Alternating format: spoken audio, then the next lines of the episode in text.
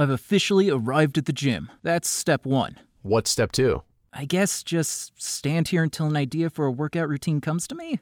Or maybe step two is flagging down a trainer to help Nope, and no way. I already spent most of my money on the gym membership. I can probably figure it out myself.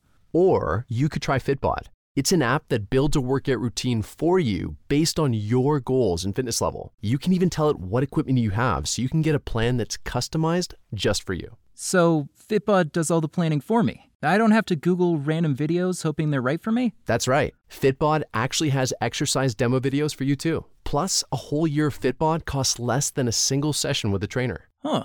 Maybe I'll finally get more than one workout out of my gym membership this year.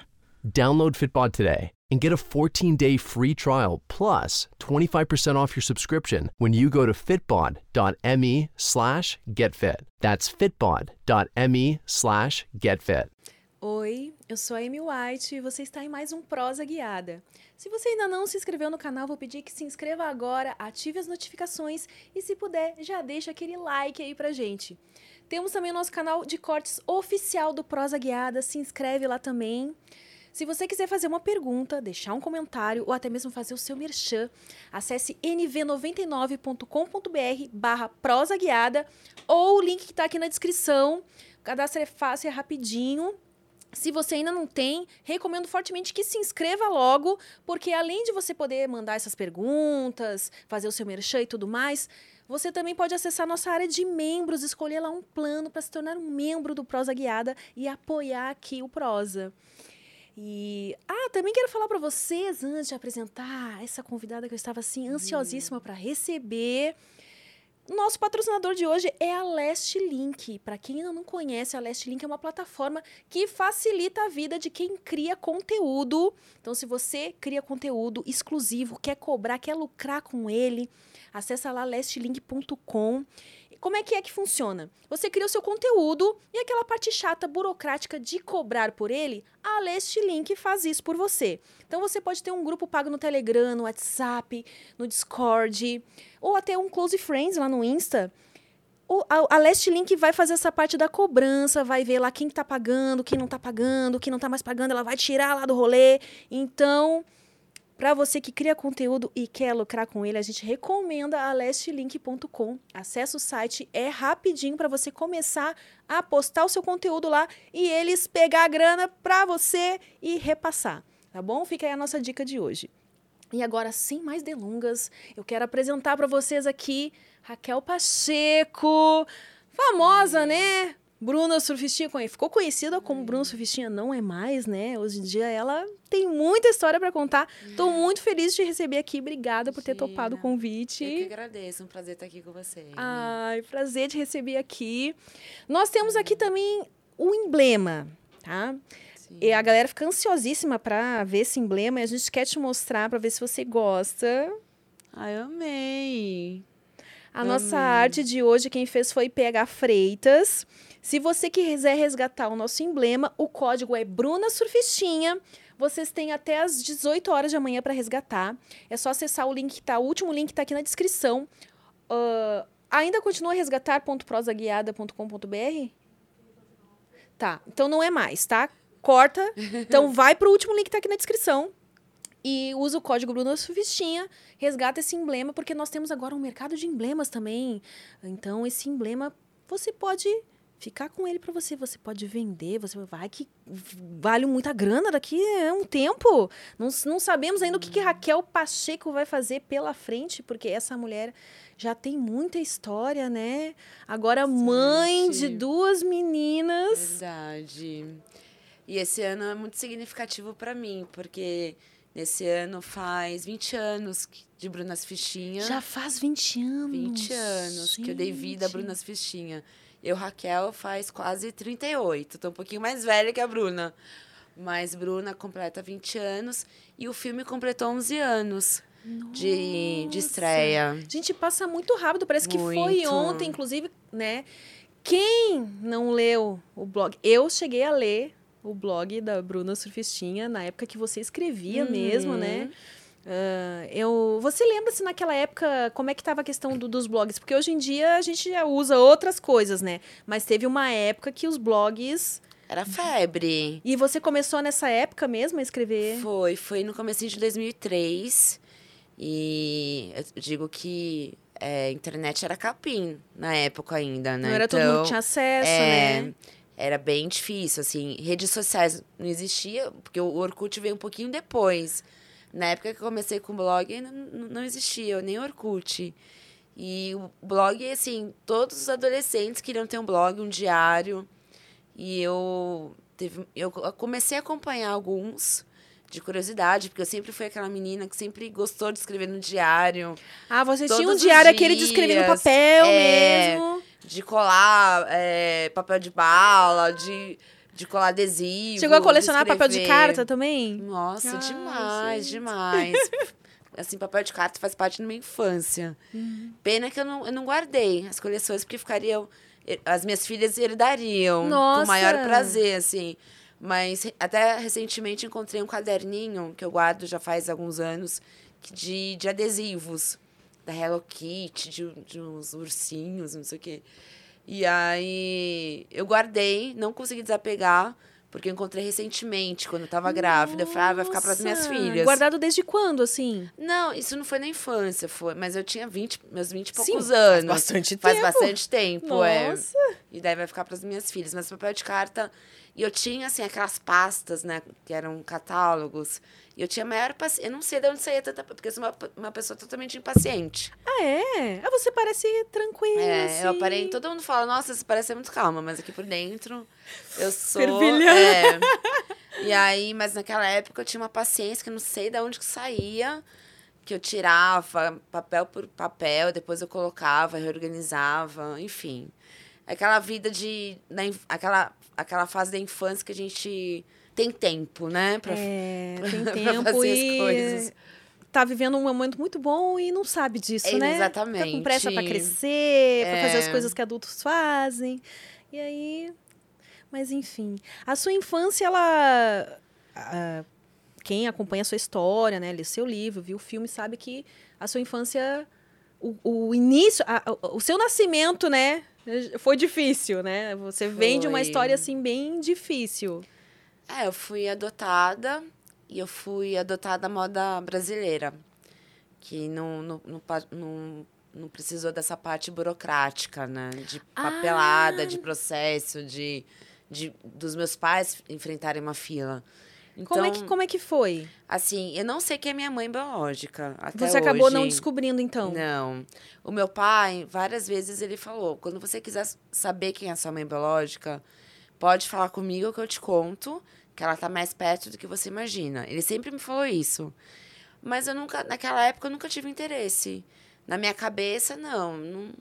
Então, desde que você se conhece por gente, você sabia já que você era adotada. Sim, os meus pais, eles fizeram questão de me contar quando eu tinha cinco anos, cinco para seis anos. Mas como é que foi? Tipo, reuniu, assim? Ah, Não. filha, vem cá, vamos conversar? Eu- ou- assim, é, eu lembro como se fosse ontem. Minha mãe estava me arrumando para ir para escola e só estávamos nós duas no quarto. E ela falou: Olha, eu preciso te contar, você não nasceu da, da, da minha barriga como as suas irmãs, você nasceu de outra barriga, você é adotada, nossa filha é adotada, porque eu sempre quis ter mais de uma filha depois da- das suas irmãs, né? E eu não pude mais. E um dia você vai entender a história toda. Ih, E eu fui pra largou a escola, bomba ali é, pra você com cinco anos. e eu cheguei na escola com isso na minha cabeça. E eu comentei com a tia, né, professora, mas na época era tia, da, da, da pré-infância. E eu, eu comentei com ela, ah, eu, eu queria saber que, o que é ser adotada e tal. E, a, e, a, e essa professora, ela não teve muito tato comigo. Ela falou. É porque eu também não cheguei pra ela. Falei, eu acabei, de, eu acabei de descobrir que eu sou adotada, eu quero saber. Eu simplesmente também joguei pra ela. O que, que é Ah, ser uma criança, pessoa adotada? E daí ela falou: bom, é, é quando os pais não querem mais a criança. E daí Super didática, né? acaba indo pro orfanato. E um casal, outros pais que querem ter filhos e não podem, acabam escolhendo essa criança e adotam.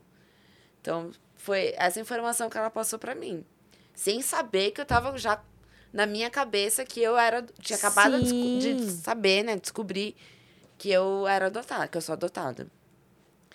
E daí fez aquela bagunça na minha Imagina, cabeça. Na sua cabeça ali de cinco anos deve ter só captado, tipo, meus pais não me quiseram. É alguma sentimento coisa de sentido, rejeição. é. Foi, acho que, a primeira vez que eu senti o sentimento de rejeição, assim. Né? Mas por que, que meus pais não, me quiseram? Por que, que minha mãe não qui- me quis? E eu, eu, por muito tempo, eu até mesmo culpei a minha mãe biológica exatamente por isso, assim. Mas ela, ela pôde... Por que, que ela não fez nunca nada por mim? Por que, que ela me, me doou, me, me abandonou, né, e tal? Até eu descobrir minha história, uma parte na minha história, na verdade, que os meus pais adotivos conheciam minha mãe biológica, e a minha mãe biológica, por algum motivo que isso eu não sei, ela não queria ter outro filho. E, a, e daí ela descobriu a, a gestação e ela tentou me abortar. Não tentou me abortar como. Assim, aí depois isso foi anos de terapia, né? Ela não tentou me abortar como Raquel, até mesmo porque Sim, não existia ela não queria Raquel. ter um É, filho e aí... Mas ela quis, é, tentou abortar o, o feto, o bebê. E, e ela não conseguiu, pelo contrário, ela quase morreu. E, e daí ela teve que fazer essa escolha. E eu continuei viva, né? Dentro da, da, da- do útero dela. Uhum. E daí ela decidiu continuar com a, com a gestação, mas já sabendo que, é, que ela não, não queria ser mãe. Então ela resolveu parir e deixar o bebê no, no hospital. Nisso entram meus pais nessa história. Então juntou o, o útil ao agradável ali. Eles né? queriam, né, mais uma filha. É, meus pais conheciam essa mulher, minha mãe biológica, e, e houve esse acordo à moda brasileira. Então, é, os meus Naquela pais... época, porque hoje em dia acho que não tem mais como fazer isso, né? A não ser que seja assim, de repente, uma cidade muito de interior e tal. É, é, é, foi Sorocaba, interior, mas acho que hoje em dia também até mesmo É, cidade... Sorocaba tá bem grande, É, né? tá. Cresceu bastante. E os meus pais adotivos entraram nesse momento. Eles já tinham duas filhas biológicas. Na última gestação, minha mãe, ela teve um problema e não, não poderia mais engravidar. Mas eles queriam ter mais uma filha. E daí conheceu essa mulher, que não queria essa filha. E pronto. Então, é- foi um encontro perfeito entre eles Sim. né? E, e eu, eu, eu nasci e eu fui, assim, com dias assim que eu recebi alta do hospital, eu já fui levada para casa dos meus pais, eles já me levaram. Eles que já fizeram registro e tudo. Sim, eles que correram atrás. Eu nasci em Sorocaba, os meus pais são de Sorocaba, mas eles moravam aqui em São Paulo. Minha mãe biológica continuou em Soro é, morava ainda em Sorocaba.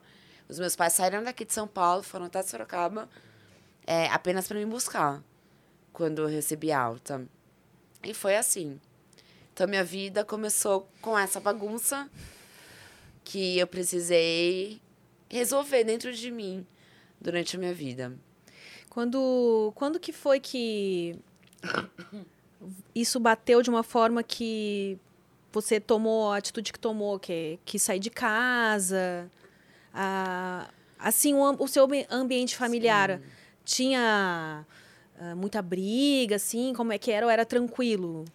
Não, acho que foi um conjunto de atitudes, tanto no meu pai como da minha mãe. Eu sempre senti que a minha mãe, ela sempre foi uma pessoa muito. Ela não, não conseguia ser mãe. E, eu- e a gente sente quando uma mãe não consegue ser mãe. É, é uma coisa incrível, assim. E eu, e eu, lem, eu tenho lembranças da minha infância que a- eu, eu olhava para minha mãe e eu, para mim, ela também era uma estranha. Eu não conseguia chamá-la de mãe e ela não conseguia me chamar de filha. Ah, a gente tinha uma relação isso, né? muito distante desde criança. Era assim, ah, é, era como se ela me engolisse, assim, tipo, ah, você é minha filha, mas fica aí brincando sozinha, que tá tudo certo. Só não venha me chamar, me cobrar algo como mãe, sabe? Então, a minha relação com ela sempre foi muito distante.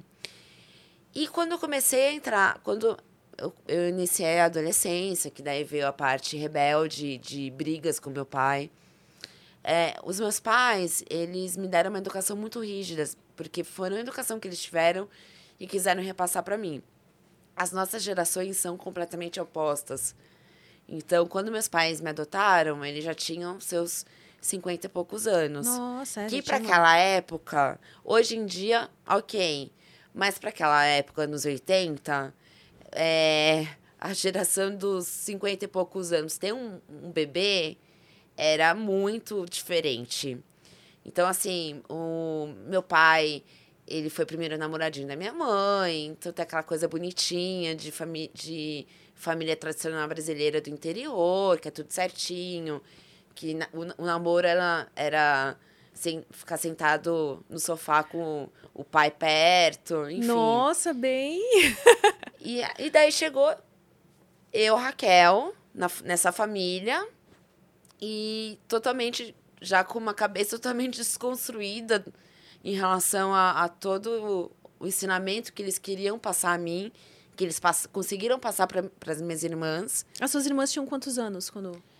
É, a mais velha tinha 16. Ah, já eram. É, já era Moças, né? adolescente. E, a, e a outra tinha 12. Já tinha uma diferença de idade também entre eu e elas, né? Sim.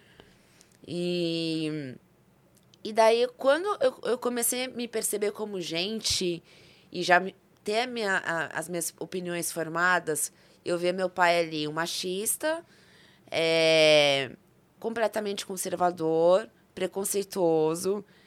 Eu, eu, eu lembro que eu passava raiva de assistir TV com meu pai, porque ele fazia uns comentários que eu ali, criança, eu já achava um absurdo. E olha que naquela época, né, a gente não tinha todas as informações que a gente tem hoje, né? Sim. Que hoje a gente ainda tem mais noção de coisas que a gente não tinha naquela Sim. época, né?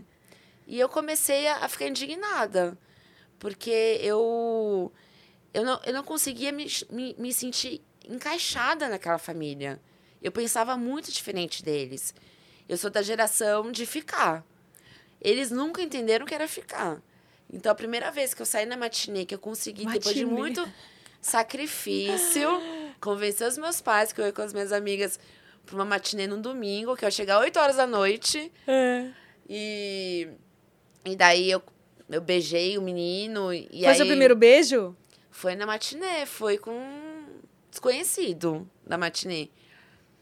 E, e, e até um dia que eu cheguei com um chupão no meu pescoço.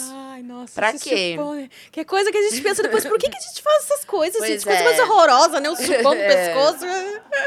Que da onde que sai de querer chupar o pescoço pra pessoa? fica- Fica marca, né? E eu nem imaginei que, que fizesse marca, assim, porque era uma coisa que sexo, eu não tinha com quem conversar. Tanto dessas coisas bobas, assim, olha, nunca deixe um menino chupar seu pescoço que vai ficar uma marca. Como tome cuidado, não beija qualquer um, né? De ter esses tipos de cuidados, assim. E, enfim, eu não tive nenhuma educação sexual. E na assim, eu- escola, eu você aprendi lembra sozinha. se, se é- o pessoal comentava, assim, já conversava sobre sexo? Naquela época era- a gente via coisa na revista, né? Tinha umas revistas que já, Era. já até tava conversando no Sim, Vênus ali, a- né? Que tinha Capricho, Querida, querida, e tal. é. E a Capricho, eu mandava perguntas para aquela sessão. Sério?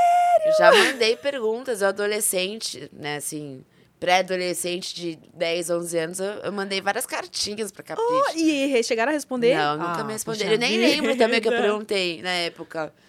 Mas é, na escola também, não, é, eu estudei em colégios assim, é, na- de freira, colé- é, colégios muito com uma educação muito rígida também. Então, no Bandeirantes, né, que é- tem uma, não é de freira, mas tem uma educação extremamente rígida, assim. Então, eu não tinha com quem conversar. E fora isso, assim, eu era muito tímida para chegar e pra, pra alguma tirar amiga dúvida. ah, então, vamos conversar sobre sexo. Eu não conseguia. Ah. Eu aprendi tudo sozinha na raça. E, E aí, por quando você foi instinto. lá e chegou com o chupão em casa... Não, aí eu cheguei e nem imaginava que tava com a marca. Meu pai quis me matar. Me chamou de vagabunda, de puta. É, não pago colégio caro pra você ser puta por aí, pra deixar chuparem seu pescoço. E eu sem entender nada, porque até então eu nem sabia que tinha uma marca no meu pescoço. Foi assim que eu cheguei, que ele, que ele viu. E eu fiquei assustada. A gente estava em pleno verão aqui de São Paulo. No dia seguinte, os meus pais fizeram ir pro, pra escola com um casaco de lã, com uma gola aqui, pra esconder. Não tinha nem uma maquiagemzinha pra dar uma disfarçada. Pra esconder. Eu virei quarteirão da escola e já arranquei. Eu falei, ah. quer saber? Ah. Foda-se se vamos ver essa marca ou não. Eu já tinha, então, já tinha esse pensamento assim de, meu, o corpo é meu, eu que. Tipo, se, se eu tô com uma marquinha aqui, eu não posso fazer nada. Se, o que, que vão pensar de mim? Então, eu sempre tive essa, essa mentalidade, mentalidade um pouquinho à frente do que naquela época eu devia ter tido, sabe? Aham. E aí. Mas você chegou a, a concluir o, o ensino médio, né? Hoje é ensino médio, segundo grau naquela época. Ou você saiu de Não. casa antes? Eu saí de casa com 17, eu tava no terceiro colegial. E eu fui muito. É é uma das coisas que eu me arrependo. Porque faltava dois meses só pra eu concluir o terceiro, Nossa. o terceiro colegial e, e ficar livre, né, do, do ensino Mas o que, que foi o médio. estopim, assim, pra você? Tipo, ah, não aguento mais, é agora, tem que ir embora. Então, foi, eu acho que foi um conjunto de tudo. Eu não aguentava mais. Eu cheguei no meu limite em relação à família. Houve- Eu, eu errei muito como filha, eu reconheço todos os meus, meus erros, até no livro eu conto. No filme também mostra algumas coisas.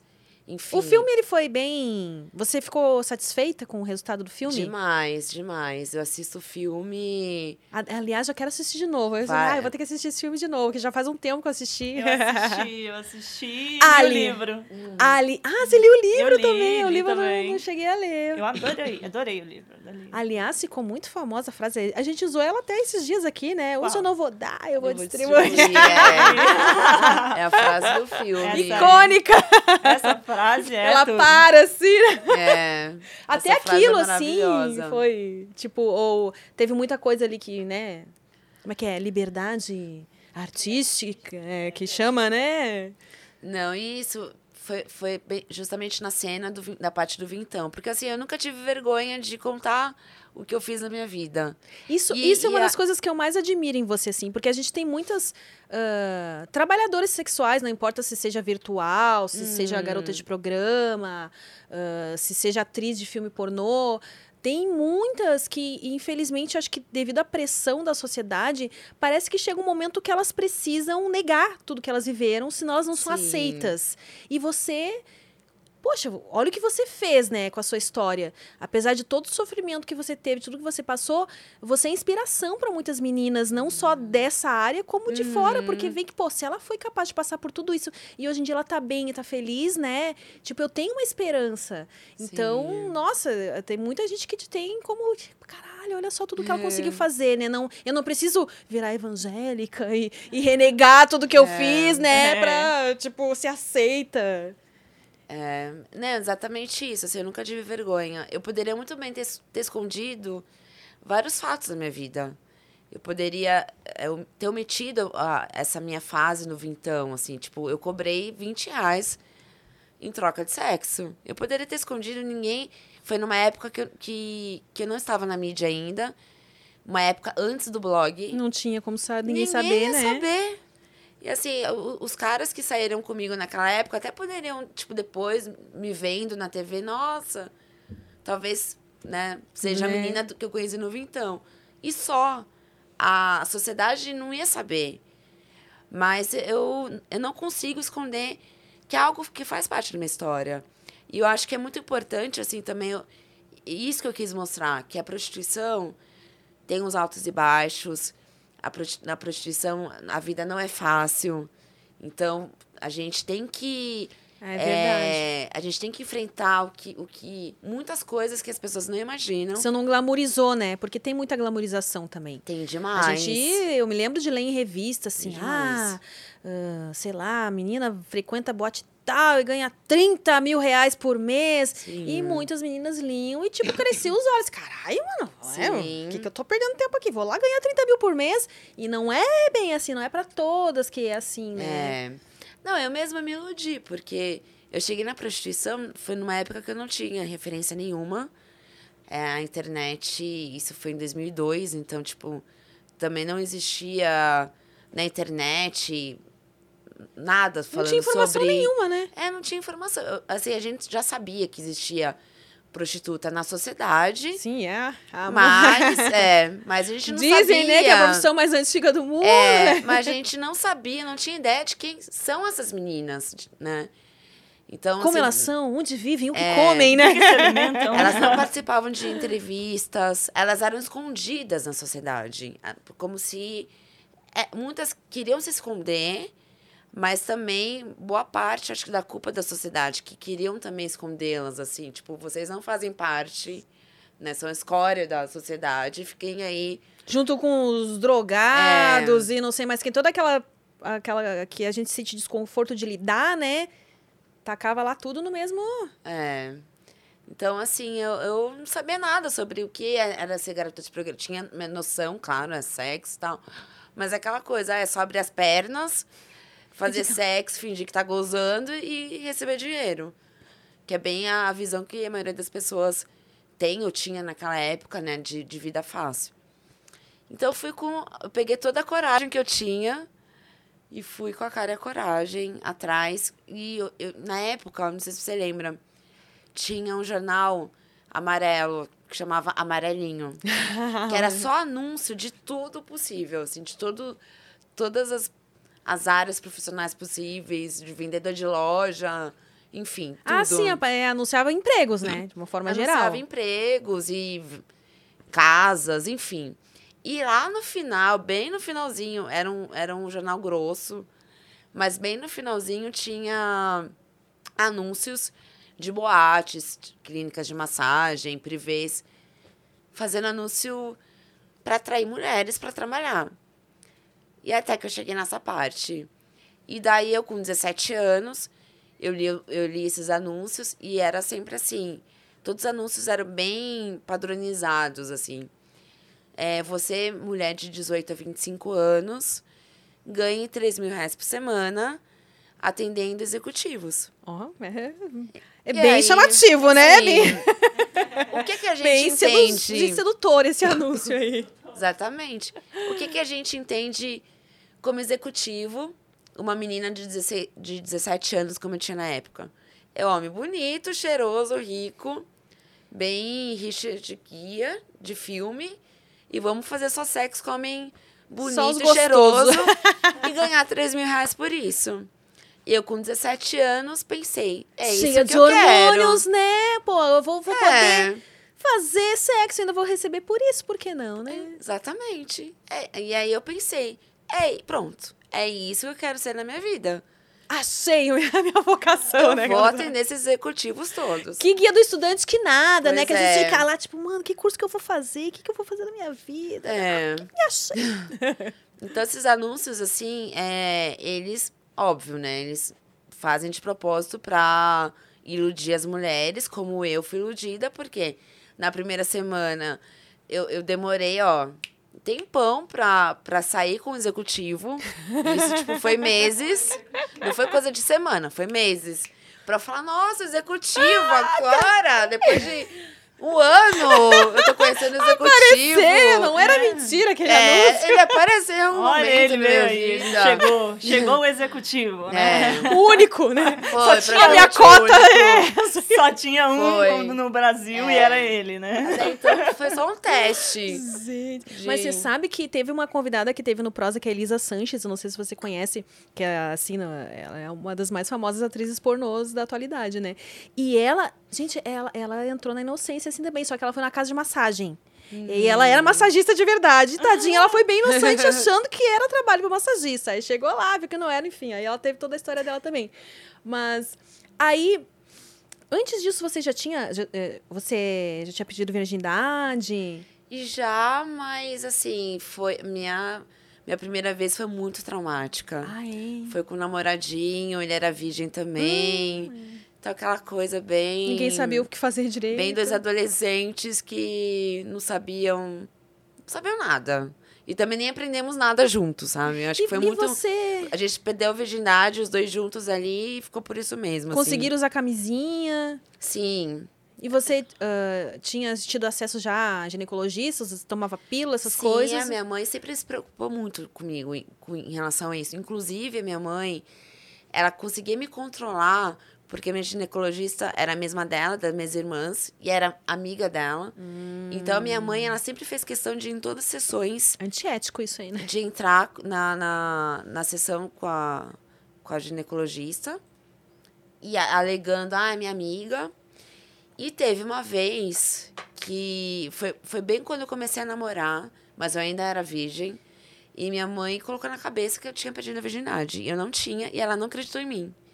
Ela foi, marcou uma consulta é, e pediu pra, pra amiga dela, ginecologista, ver se, se, se eu tava mentindo ou não. Gente. E, a gineco... e ela só sossegou quando a ginecologista fez o teste lá e falou: não, o ímã dela tá intacto aqui. Foi quando minha mãe sossegou. Então, assim, minha mãe, ela tinha esse controle total, assim, de. é, eu não podia fazer sexo de jeito nenhum na cabeça dela. Mas eles ah, esperavam que você casasse, virgem, essas coisas assim? Ou... Então, assim, é, não fazia parte, porque eles eram super católicos, mas em relação a isso de casar virgem, não. Mas Meu pai falava brincando, assim, ah, você só vai casar vi você só vai é, fazer sexo quando você casar, tudo. Mas dava aquela risadinha machista, tipo, pra tentar amenizar um pouco ali, uma, brin- como se fosse uma brincadeira. Mas minhas irmãs não casaram virgens e isso era notório, enfim. Então, mas, eles Mas tinham a- uma preocupação muito grande comigo, assim, de, de me proteger de uma maneira muito extrema, sabe? E foi o pior, porque a primeira vez que eu fiz sexo oral foi numa rua sem saída, totalmente zero segurança. Foi escondida atrás de um carro. a perigo, primeira hein? vez que eu fiz sexo anal foi escondida atrás de uma árvore no Museu do Ipiranga.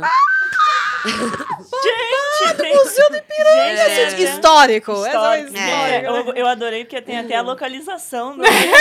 Adorei que você deu até a localização. Então, o pessoal vai lá no museu e vai falar, "Ó, foi aqui. Que a Bruna Sufistinha, né, Foi. que a Raquel fez o seu, seu primeiro anal.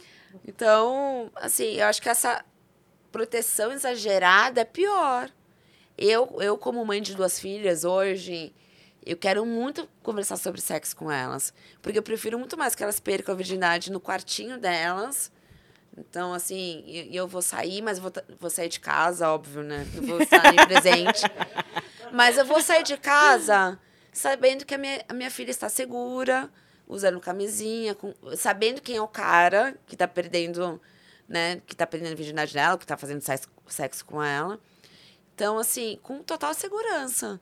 Eu não consigo imaginar minha filha, alguma das minhas filhas, fazendo sexo oral agachada atrás de um carro, numa rua sem A saída. não ser que seja fetiche, né? Não eu não- eu não consigo imaginar. Eu como mãe hoje, assim. Então, eu perdi a, a minha virgindade anal antes do vaginal. Ah. Detalhe. Porque eu pensei, bom, tem o tal do ímen, né? Que a gente, quando a gente é menininha, a gente ouve. Ah, esse tal do ímen dói. Eu acho o máximo que o marido dela tá aqui, ele tá dando, tá cascando o bico, gente. Isso é muito legal. Porque muita gente também deve perguntar, nossa, É. como assim o seu marido? Isso aí a gente entra nesse assunto depois. Mas ele tá aqui se Aí- divertindo, gente. Aí o tal tu- do, o tal do ímen machuca, sangra. Então, eu tinha muito medo do ímen. Era aquela de coisa, romper né? esse ímen, né? Era romper uma barreira gigante. Eu pensei, bom, no anal não existe ímen e Não eu engravida. acho que não engravida, né? Não corre risco. Eu falei, eu acho que deve ser mais fácil. E daí eu fui com meu namoradinho lá, a gente foi dar um passeio no Museu do Ipiranga. Eu tava matando aula e... Era foi- uma Netflix da época. Vamos assistir Netflix? É. Não. Vamos visitar o Museu do É, Ipiranga. ele morava ali perto e era o nosso lo- local de encontro, era o Museu do Ipiranga. Ah, olha. Então era onde a gente se pegava, matava a aula, ia me encontrar com ele e a gente ficava ali. Nunca mais eu vou olhar pro Até Museu que- Ipiranga da mesma forma, gente. Eu também não, eu também não. Até que um Mas dia. com respeito. Com respeito, É claro. um local sagrado. É. Faz parte da minha história. É, Até que um dia o clima esquentou demais. E daí eu ainda pensei, ah, acho que eu vou perder a virgindade agora, mas não, mas e se sangrar? Mas. Bom, eu vou então. Vou então conferir o anal, né? Experimentar o anal. E foi assim que eu perdi a primeira virgindade de, de trás aqui na frente. Nossa, menina. Mas e, e aí ficou esse mesmo. É engraçado quando a gente fala do passado, a gente sempre fala namoradinho, né? Foi com É. esse mesmo namoradinho que você perdeu a virgindade da frente também. É porque foi. Eu, falo namoradinho porque foi bem aquele namoradinho de adolescente. Que não foi o, o. Que na época a gente acha que é o grande amor da nossa vida. Aí passa um pouquinho de tempo e a gente fala, não. Foi um namoradinho mais assim de empolgação, primeiro namorado e tudo. É, e ele foi um. Foi um namoradinho, ele não foi meu primeiro amor da vida. Foi algo bem superficial mesmo. Você não assim. chegou, tipo, ser apaixonada. Não, até que eu me apaixonei por um tempo, mas foi tão conturbado que eu acho que isso fez com que também eu não tivesse me encantado tanto. Assim, ele foi extremamente apaixonado por mim. Tanto é que quando eu terminei com ele, ele sofreu demais. Mas o que pegou mesmo foi o fato, assim, em relação ao meu pai. Ele era office boy, esse meu namorado. Era office boy. Ele, ele, eu, eu, eu tinha 15 anos, ele estava com 17. E meu pai não aceitava de jeito nenhum. Meu pai falava assim: eu não, eu não pago o colégio caro para você namorar com office boy. Um homem que nunca vai te dar nada. Que, o que, que, que vida. Meu pai falava assim: que vida que esse homem vai te proporcionar, Raquel? Não vai nunca te dar nada na vida.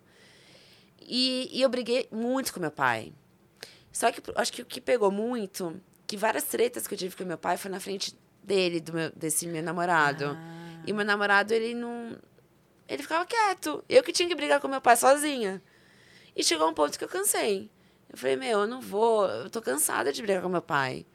E, e por uma pessoa que se cala.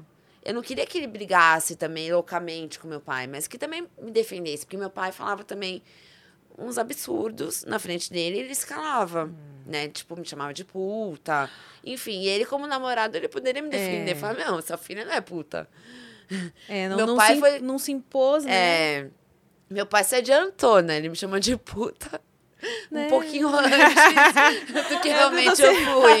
Ele apenas se, se adiantou Falou ali. tanto aí, Ele ó. Pois é. que Ele era um viajante no tempo. É. Às vezes. Às vezes era É isso. praticamente isso. E...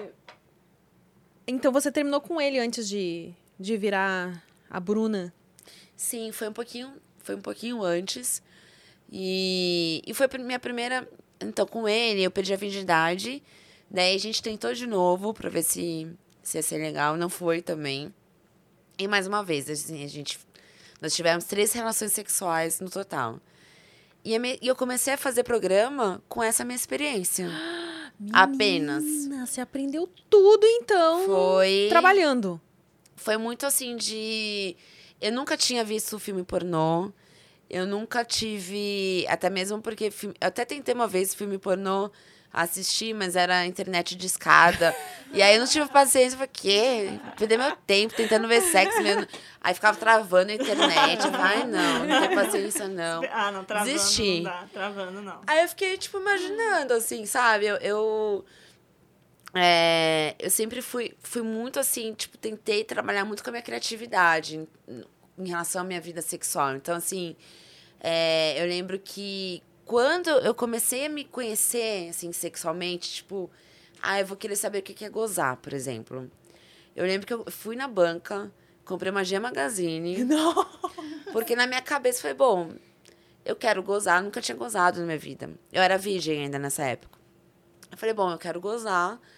E, e eu já tinha ouvido falar de masturbação tal, porque ne- nessa época eu tinha educação sexual na escola, então a professora falava, é, que nem eu, eu aprendi com, com essa professora a colocar camisinha numa banana. Ah, então você teve aquela educação É, sexual. aprendi na banana.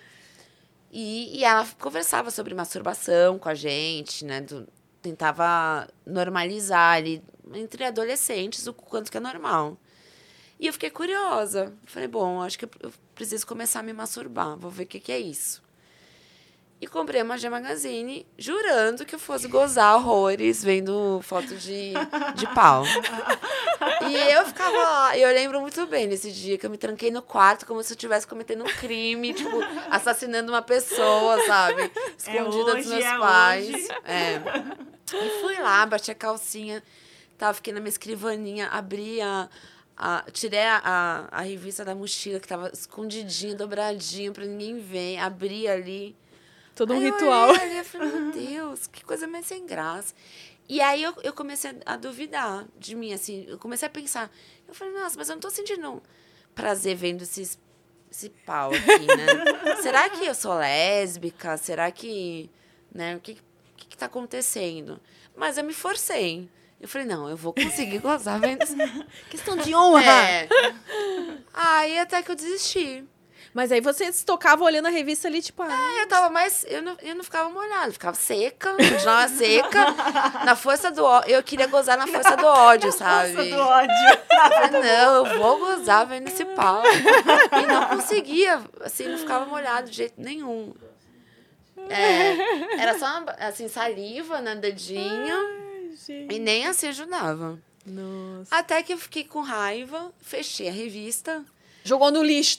Essa desgraça desse pau que quero saber. Aí eu deitei na minha cama, respirei fundo, fechei os meus olhos, continuei me masturbando. Só que na minha cabeça começou a passar várias cenas. E eu comecei a me imaginar transando. Eu nunca tinha transado, mas eu comecei a me imaginar transando, como que seria. E isso foi me excitando. Muito mais do que ver um pau na revista. Então, acho que eu, eu, eu me ajudei muito com a minha se- sexualidade, assim, de, é, de imaginar, de fantasiar situações. E quando eu comecei a fazer programa, mesmo com pouca experiência, eu já tinha várias imaginações, várias situações, fantasias. Ai, quando eu transar, eu vou fazer isso com o homem, aquilo. Eu não sabia nem nome das posições. Mas eu já imaginava que eram posições que, que, que dava para rolar na prática. Então, por exemplo, de. é, de quatro, por exemplo. Eu não sabia. Eu, assim, já tinha ouvido falar de quatro, mas eu imaginava. Não, sa não sabia exatamente como que era, mas eu já consegui me imaginar de quatro, por exemplo, assim. Então, eu acho que eu, eu me ajudei muito, assim, a. E, e na minha infância também, eu lembro que depois de um tempo que eu tive essa lembrança que tinha um programa no, na, na TV Cultura que era. que chamava Ratimbum. Nossa. Foi antes do Castelo Ratimbum, era só Ratimbum. Ah, tá. E tinha um quadro que tinha os menininhos peladinhos tomando banho. que naquela época, a gente tá falando de anos 90, naquela época tava tudo certo. E apareceu os pintinhos dos menininhos, tudo. Hoje em dia isso nem pode, Nem né? pode, né? Mas naquela época podia. E eu lembro que eu adorava assistir esse programa, que tinha, tinha um quadro do Senta que lá vem história, que era com Senta que lá vem. e tinha um outro quadro também do professor, que era um professor que é o, Eu não lembro Meu o nome Deus. dessas pessoas também. o Marcelo Taz, que era o professor de Búrcio. O professor de Búrcio. É isso. Exatamente. E aí tinha um quadro dos meninos tomando banho. E eu lembro que daí teve uma vez que, que eu sen- na- minha cama tinha o, o estrado, assim. Acho que é estrado que chama. Aquela... É. Uhum. E eu me sentei ali, genuinamente. é, tipo, sem malícia Sim, nenhuma. aham. Eu vou sentar aqui pra assistir TV. Até que o- começou os menininhos a aparecer. E eu ali, não sei o quê. Nossa, tô sentindo uma coceguinha aqui. Então, isso veio à tona um tempo depois. Que eu me masturbava criança, mas, tipo... Não que me masturbava, mas que Você eu não tinha buscava esse consciência que prazer. era uma masturbação, Eu buscava né? esse prazer. Então, eu, eu, eu já nasci com uma sexualidade muito intensa. E eu acho que isso que, que acabou atrapalhando também em relação à minha família, que não sabia lidar com essa intensidade. É, mas hoje em dia que a gente tem muito mais informação, a gente sabe, né, que desde cedo, é, como a gente falou, não é uma masturbação. Nessa idade até já. Mas desde cedo a criança está tocando ali e ela é só uma descoberta, Sim, né? é. Aí, só que isso antigamente era bem mais reprimido, né? É. Então. hum. E, e quando você. O seu primeiro programa foi ao- aonde? Você começou nesse esse anúncio aí que era dos executivos, era o quê? Era uma casa de massagem? Era. o- Não, eu visitei todos os lugares possíveis. Porque na minha cabeça, prostituta era só na rua. Ah, aquelas que ficam ali na, na É, esquina, né? É. Quando eu descobri que tem, que tem várias opções, eu fiquei louca. Eu falei, nossa, eu quero conhecer todos os lugares possíveis, esse mundo da, da prostituição. Então, eu marquei no, no jornal, eu marquei boate, clínica de massagem, privê. Fui nas opções que tinham. E mais de uma opção, assim. É, daí, em clínica de massagem, eu fiquei pensando, bom, eu não vou ter paciência nenhuma de fazer massagem no homem. Eu prefiro muito mais ir ali fazer sexo, pronto, acabou, do que ficando lá, fazendo massagem, fingindo que eu sou carinhosa, porque... Eu falei, não, eu prefiro... É, com um homem estranho, assim, eu falei, não... Porque eu, eu, eu me imaginava, eu ia nesses lugares, ficava me imaginando, já me imaginando nas cenas, tal. Você E era muito daí, imaginativa é, mesmo, assim, usava bastante. É. Que é uma coisa que eu acho que falta bastante nos jovens de hoje, né? Porque já Sim. nasce com esse acesso à pornografia fácil e tal. Então não cria essas historinhas na cabeça, né? Essa imaginação toda. É. E daí, em clínica de massagem, quando a gerente me falou, ah, aqui são 40, min 40 minutos de massagem. E, e, e aí, se, se ele quiser. Ah, e aí a masturbação estava incluída como. Tipo o final feliz. É, é, era. Eu usava um termo lá que eu nem lembro, que era. Ah, finalização. Era a finalização que é a masturbação. E daí, ah, tem, aí tem que finalizar. Mas então ficava 40 minutos fazendo massagem mesmo. É, por isso que eu não quero ter paciência então de tinha ficar que fazer 40 um minutos. cursinho de massagem ali. Ai, super. Aí, Nossa, que- aí eu dispensei, falei, não, não quero fazer massagem. Daí eu fui pra boate. Quando eu cheguei na boate, que daí também tinha. é, a gerente me explicou como funcionava. E daí, só que o, o que eu não conseguiria na boate era seduzir. Porque eu era uma menina de 17 anos, nunca tinha se- seduzido ninguém. Eu pensei, meu, como que. que Então que eu você não vou tinha 18 fazer? ainda. Não, quando eu fugi de casa eu tinha 17. Quase 18, mas eu ainda tinha 17. Aham. E aí eu fiquei imaginando, bom, vou ter que ir lá, a gerente me explicando. Ah, porque daí você senta com os homens, aí tem que conversar, tem que ter uma conversa, tem que seduzir, não sei o quê. Eu já fiquei me imaginando naquela situação. Eu falei, não, eu sou tímida, eu não sei conversar, eu não tenho paciência de ficar conversando com humanos que eu nunca vi na minha frente. Eu não sou, eu não, não consigo interagir, sabe, com pessoas que eu nunca vi, assim, de, de sentar do nada falar, ah, então vamos, vamos, vamos bater um papo? Eu não consigo. É, e daí essa coisa de sedução e tal, eu falei, não, também não vou conseguir ganhar dinheiro com isso, Passa dessa também. maneira. Passa. Não, também não boate, pra mim também não, não serve. E até que eu conheci o mundo dos privês. Aí no mundo dos privês é diferente, porque daí são os homens que vão. Ah, porque em boate são, as mulher... são mais as mulheres que têm que ir atrás dos homens. Então isso eu também não conseguiria. E no, nas- nos privês são os homens que escolhem as mulheres. Então é só se apresentar e aí o cliente fala, ah, eu quero fulana e pronto, acabou. Super prático. Gosto de praticidade na vida, sabe? Quer, quer, não quer, tudo É, bem. não- né? ninguém é obrigado a Próximo. ficar comigo. Eu também não vou me humilhar, porque eu também ficava imaginando, nossa, eu vou ficar lá sentada conversando uma hora com um cara e ele vai falar pra mim, ah, eu não quero fazer sexo com você. Pra mim ia Perdi ser uma humilhação ali. Eu falei, não, eu quero praticidade, então eu é, a minha decisão é trabalhar em privê. Até que eu escolhi um privê, que era que, que fica no Jardins, aqui em São Paulo, no bairro Jardins, na Alameda Franca. Não sei se existe ainda, mas foi onde eu comecei. É, mas começou num bairro, né? Foi. Bom. É, eu escolhi. eu soube escolher ali. E, e o primeiro cliente, quando ele chegou, e, e eu, eu não queria, eu, eu não queria fingir que. Eu não queria mostrar que, que eu não tinha experiência nenhuma. Então, eu queria fingir que eu era a puta experiente do pedaço, assim. Então, eu cheguei Mal totalmente... sabia você que eles iam adorar, né? Adoram É. uma inexperiente. Ah, vou ensinar tudo pra ela. É. E aí eu também não queria que as meninas soubessem que eu era zero experiência, assim. Eu queria estar ali pau a pau. Literalmente, né? Pau a pau. Com elas, mesmo nível que elas ali. Só que eu não sabia passar lubrificante. Eu sabia, eu já tinha ouvido falar, ah, existe lubrificante. Mas eu não fazia ideia como passava, não sabia se tinha que colocar lá dentro, fora, onde, qual, qual local que tinha que colocar.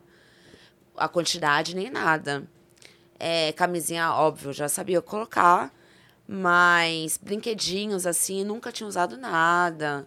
É, posições, eu não tinha treinado, era tudo na minha cabeça ainda, mas na prática eu ainda não tinha colocado, ainda não tinha testado nada. Então eu fui bem assim, bem inexperiente. E para mim foi muito. Foi uma experiência muito intensa, porque eu. Quando os homens procuram uma garota de programa, geralmente eles, eles buscam experiência. E no meu caso eu era totalmente inexperiente. Mas foi isso que, que acabou chamando a atenção. Assim, eu era menininha e e daí tinha muitas mulheres ali que, que trabalhavam comigo, então tem, tinha essa coisa de concorrência. E cada uma se apresentava de uma vez. O cliente ficava ah, sentado na, na. Não aparecia todos sofá, e ficava em fileirinha assim, uma do lado da outra. Porque aí assim. Era cada uma de uma vez. E eu comecei a pensar. Porque assim, logo no, no primeiro dia, eu já coloquei na cabeça, eu não quero ser só mais uma. Já que eu acabei de sair, de, eu acabei de fugir da casa dos meus pais. E, e eu olhava assim e falei, meu, eu não vou passar por tudo isso para ser só mais uma. Eu quero. É, eu quero chamar de atenção de alguma maneira. Eu quero usar essa experiência a meu favor, né? E fazer algo de diferente, assim. Essa já era uma decisão minha, assim. E daí eu comecei a elaborar uma estratégia de como chamar a atenção daqueles homens, porque assim, as meninas, elas usavam umas roupas muito mais sensuais do que eu. Eu tinha vergonha de usar sainha tão muito curta, de ficar com a bunda para fora. Eu morria Você de vergonha. Então. É, era recatada do puteiro. recatada Praticamente. Aí, tá um bom, é um bom nick isso aí, hein? Deu bom, hein? Eu gostei é. desse nick aí, pra quem tá começando aí no virtual, ó, recatada é, do puteiro. É, podem, podem fazer o um arroba aí já, a gente tá recatada é. do puteiro. Mas eu tinha que chamar a atenção desses homens com, algum, com alguma frase. Já que com o meu eu, eu era muito Você já era marqueteira e não sabia, olha aí, ó. Pois é. Eu era insegura com o meu corpo também. Então, eu tinha certeza que eu tinha que chamar a atenção desses homens com uma frase. E foi daí que um, um dia, eu pensando, pensando, o que, que eu tenho que falar para esses homens? Porque até então eu só falava, oi, sou a Bruna. E pegava e saía. E Aí até que veio uma frase na minha cabeça que foi: Oi, sou a Bruna e faço, que, e faço tudo o que você quiser. E essa frase minha, faço tudo o que você quiser, foi o meu principal marketing ali da, daquele o, lugar. O bordão, né? Meu, tinha homem que falava assim, é, é, então vamos. É, se sentiam desafiados? É, era, era. Ai, ai, e, ai, eu Acho, e aí foi quando eu comecei a trabalhar muito, assim. Porque era uma menininha de 18. É, aí eu já tinha 18 anos, mas continuava sendo uma menininha. Era uma menina de 18 anos falando para um homem de 40 anos que eu fazia aquele, tudo que você quiser. Tem uns que devem até ficar desnorteado e nem sei mais o que eu quero. O que, que eu vim fazer aqui mesmo? É. São tantas opções e agora? É. E foi nesse dia, acho que a, que a Bruna Fichinha nasceu dentro de mim, assim. Ainda não existia o surfistinho, o surfistinho veio um pouco depois, mas eu já era a Bruna. E por, por que, que escolheu Bruna? O Bruna, eu não sabia que existia nome de guerra. e daí uma amiga minha na época que já trabalhava lá, a Gabi, ela ela falou: "Meu, qual vai ser o seu nome de guerra?" Eu falei: ah, "Não sei, nem pensei nisso." Ela falou: "Você você combina muito com Bruna. É um nome pequeno, forte, combina com você." Te batizaram, então. Eu falei, vou adotar esse Bruna. E me deu muita sorte. Olha. E você uh, tem contato ainda com alguém que fez parte da sua história nessa época, assim? Não, com ninguém. Alguém já veio te procurar depois que saiu o filme, que você escreveu o livro? Já veio alguma menina dessa época te procurar? Então, teve uma menina, a, a única menina que me procurou, que mandou uma mensagem no Instagram, Isso faz uns dois anos, assim. Foi exatamente uma das meninas que mais me tratou mal no puteiro. Eita. E aí eu só li a mensagem. ela veio dela, tipo assim, "Oi, agora, agora que essa é minha amiga? Oi, querida. Na época que eu morava com ela, a gente passava os perrengues tudo juntas. Que, meu, a gente dividia toda aquela rotina que era difícil, tanto pra mim comprar como com todas as outras. E ela me tratava mal agora. Não vai ser minha amiga, não. E eu nem respondi. Ela simplesmente fui ali no excluir. Mas foi a única, assim. o mundo. É porque- que é? O mundo não dá voltas, ele capota, né? É, exatamente. Assim, acho que o mundo da prostituição, a, a- as meninas. É, é inevitável que cada uma, em algum momento, é, siga uma, um caminho completamente diferente. Cada um vai para um canto, assim. Eu acho que são fases que a gente acaba conhecendo quem a gente precisa conhecer, que eu acho que isso é a vida, né? Acho que é, qualquer profissão a gente acaba conhecendo quem a gente precisa conhecer nessa vida. Na prostituição também é assim. Mas aí quem, quem tiver que ficar, vai ficar, quem tiver que ir embora, vai embora.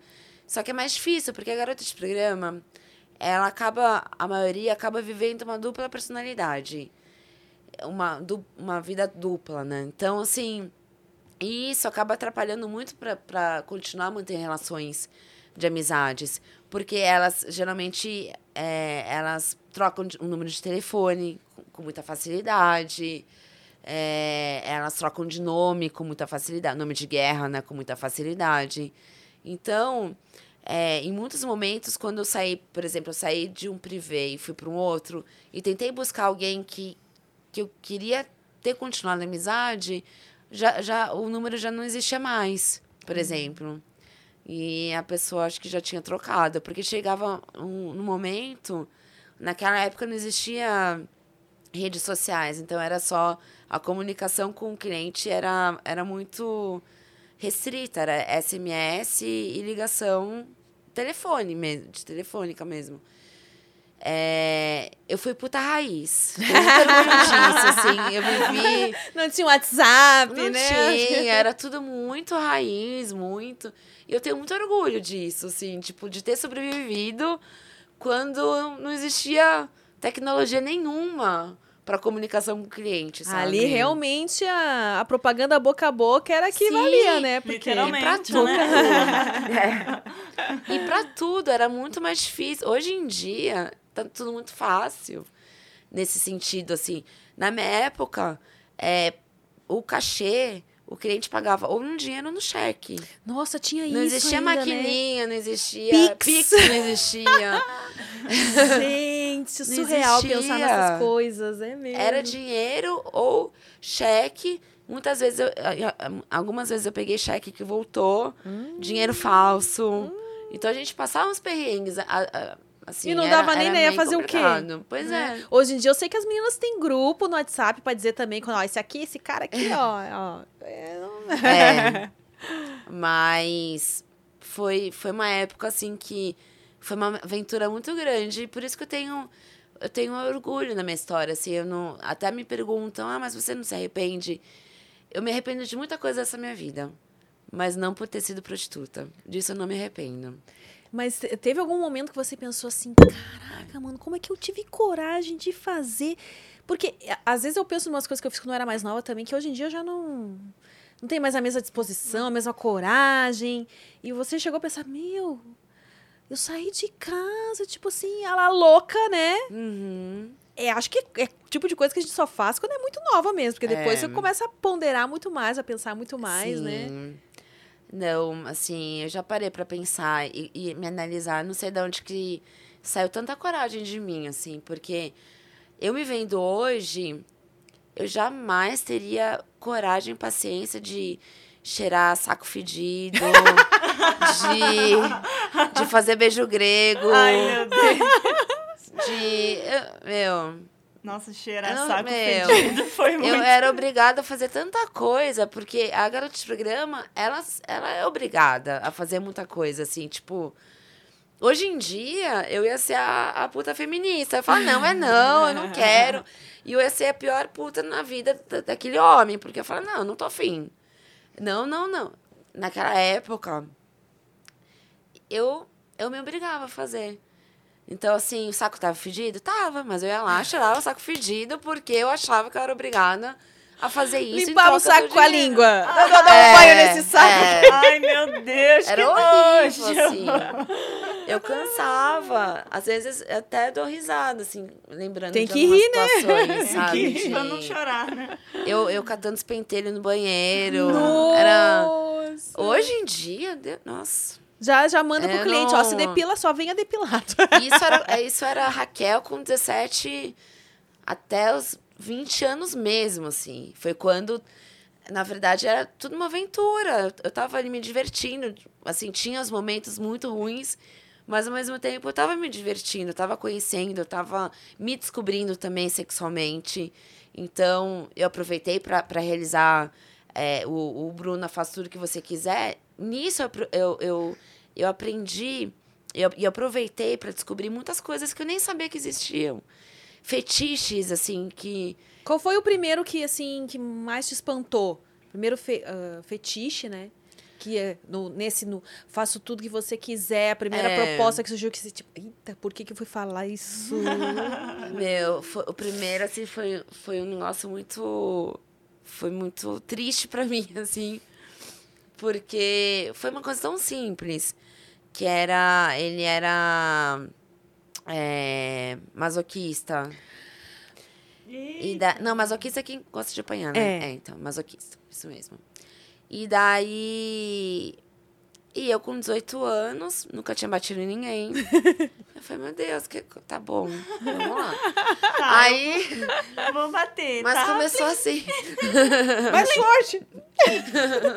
Me Mas xinga, me xinga. mas Ai, eu seu tinha- boboca. Seu Bobo chato, feio! chato. É. Aí, mas aí começou que ele pediu para eu colocasse, para que eu colocasse primeiro um salto alto bem fino, agulha, e ele deitou no chão. E ele falou: "Bom, eu quero ser o seu capacho". Bem assim. Olha. Quero ser o seu capacho, isso vai subir em mim e vai ainda. andar e vai andar, né, sobre mim. Aí eu só sei que eu fiquei assim, né?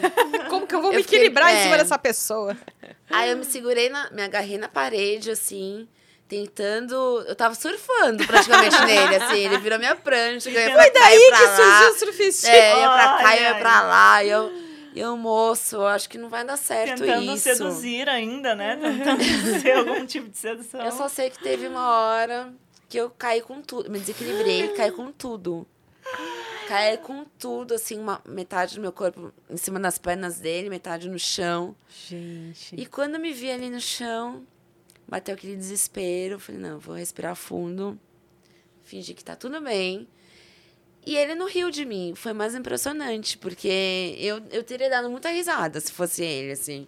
Ele ficou, ele ficou ali, estatelado, te ajudou a se Não, levantar. ele falou, calma, vamos tentar de novo. Ele queria mesmo. E eu falei, não, pelo amor de Deus, eu acho que já. acho que já deu pra provar que eu não sou tão boa nisso, né?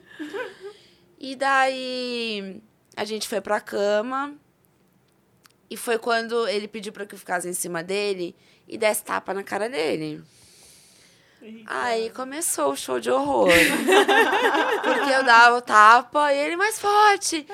E eu dava outro. E minha mão tava ficando roxa, inchada já. E ele mais forte. Meu Deus! Aí, aí ele virou e falou assim: Bom, pra te, facili pra te ajudar, fecha os olhos e finja que eu sou uma pessoa que, que já te magoou, que já te machucou. Olha, ele te dando as dicas essa aí. pessoa. Aí isso me ajudou, assim. Olha, ele te falei, ajudou "Bom, então, né? vai. Passou as técnicas, né? E foi o primeiro, assim, foi o primeiro fetiche que eu tive contato. É, o primeiro homem que pediu alguma coisa diferente, assim, né?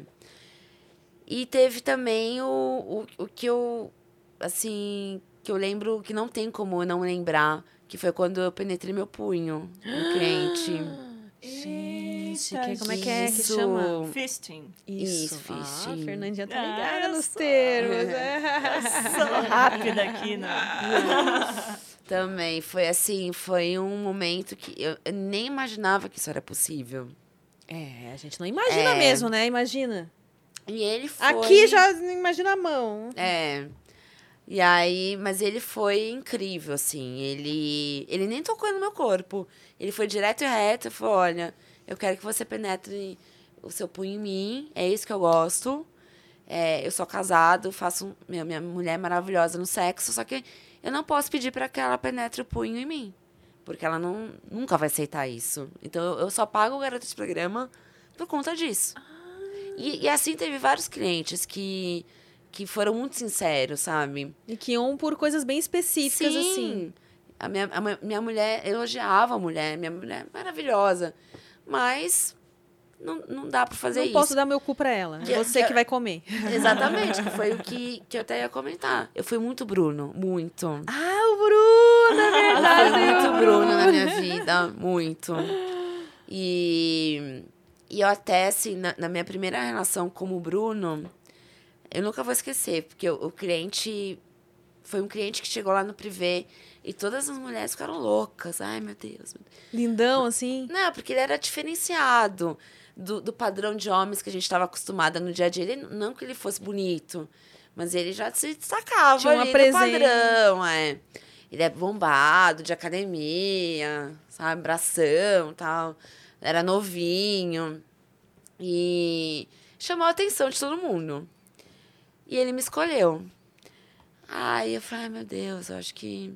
Vamos lá, né? Fiquei animada, como to- qualquer uma dele ficaria. E fui. Quando eu cheguei no quarto, ele falou, Bruna, é, eu quero um consolo. E eu nunca tinha ouvido falar nessa expressão. Pra mim, consolo era tipo. era tipo. Vai ficar Eu tudo vou te- bem.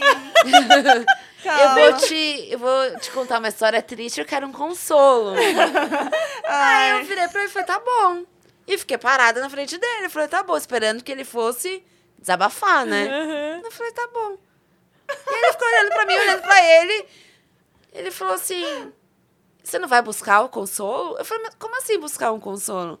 Ele, ah, não tem consolo aqui, né? Uma maleta de consolo. Aí eu falei, ah, vou. Aí eu fingi que eu sabia, né? Eu falei, vou.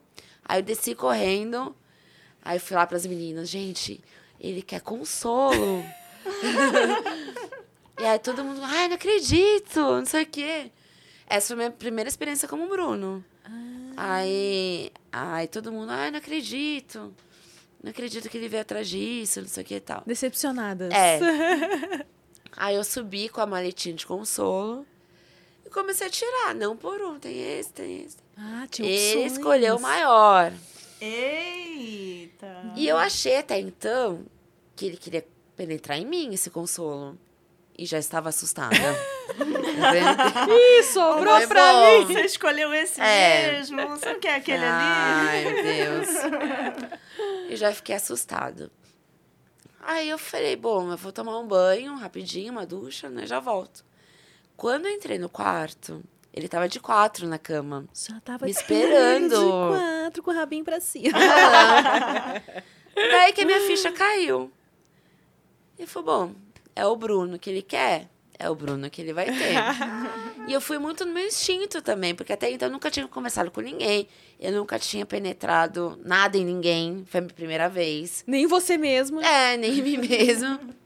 Falei, bom, então eu vou no instinto humano aí e vamos ver. E eu fui com a maior Mas era assim, taralho assim ou era só o consolo solto ali? Não, só consolo mesmo, ah, segurando. Então você ter que... E daí eu comecei aí com toda a preocupação do mundo de machucar. Mas daí logo eu percebi que ele era muito acostumado. Já tava- E aí ele, não, pode enfiar tudo.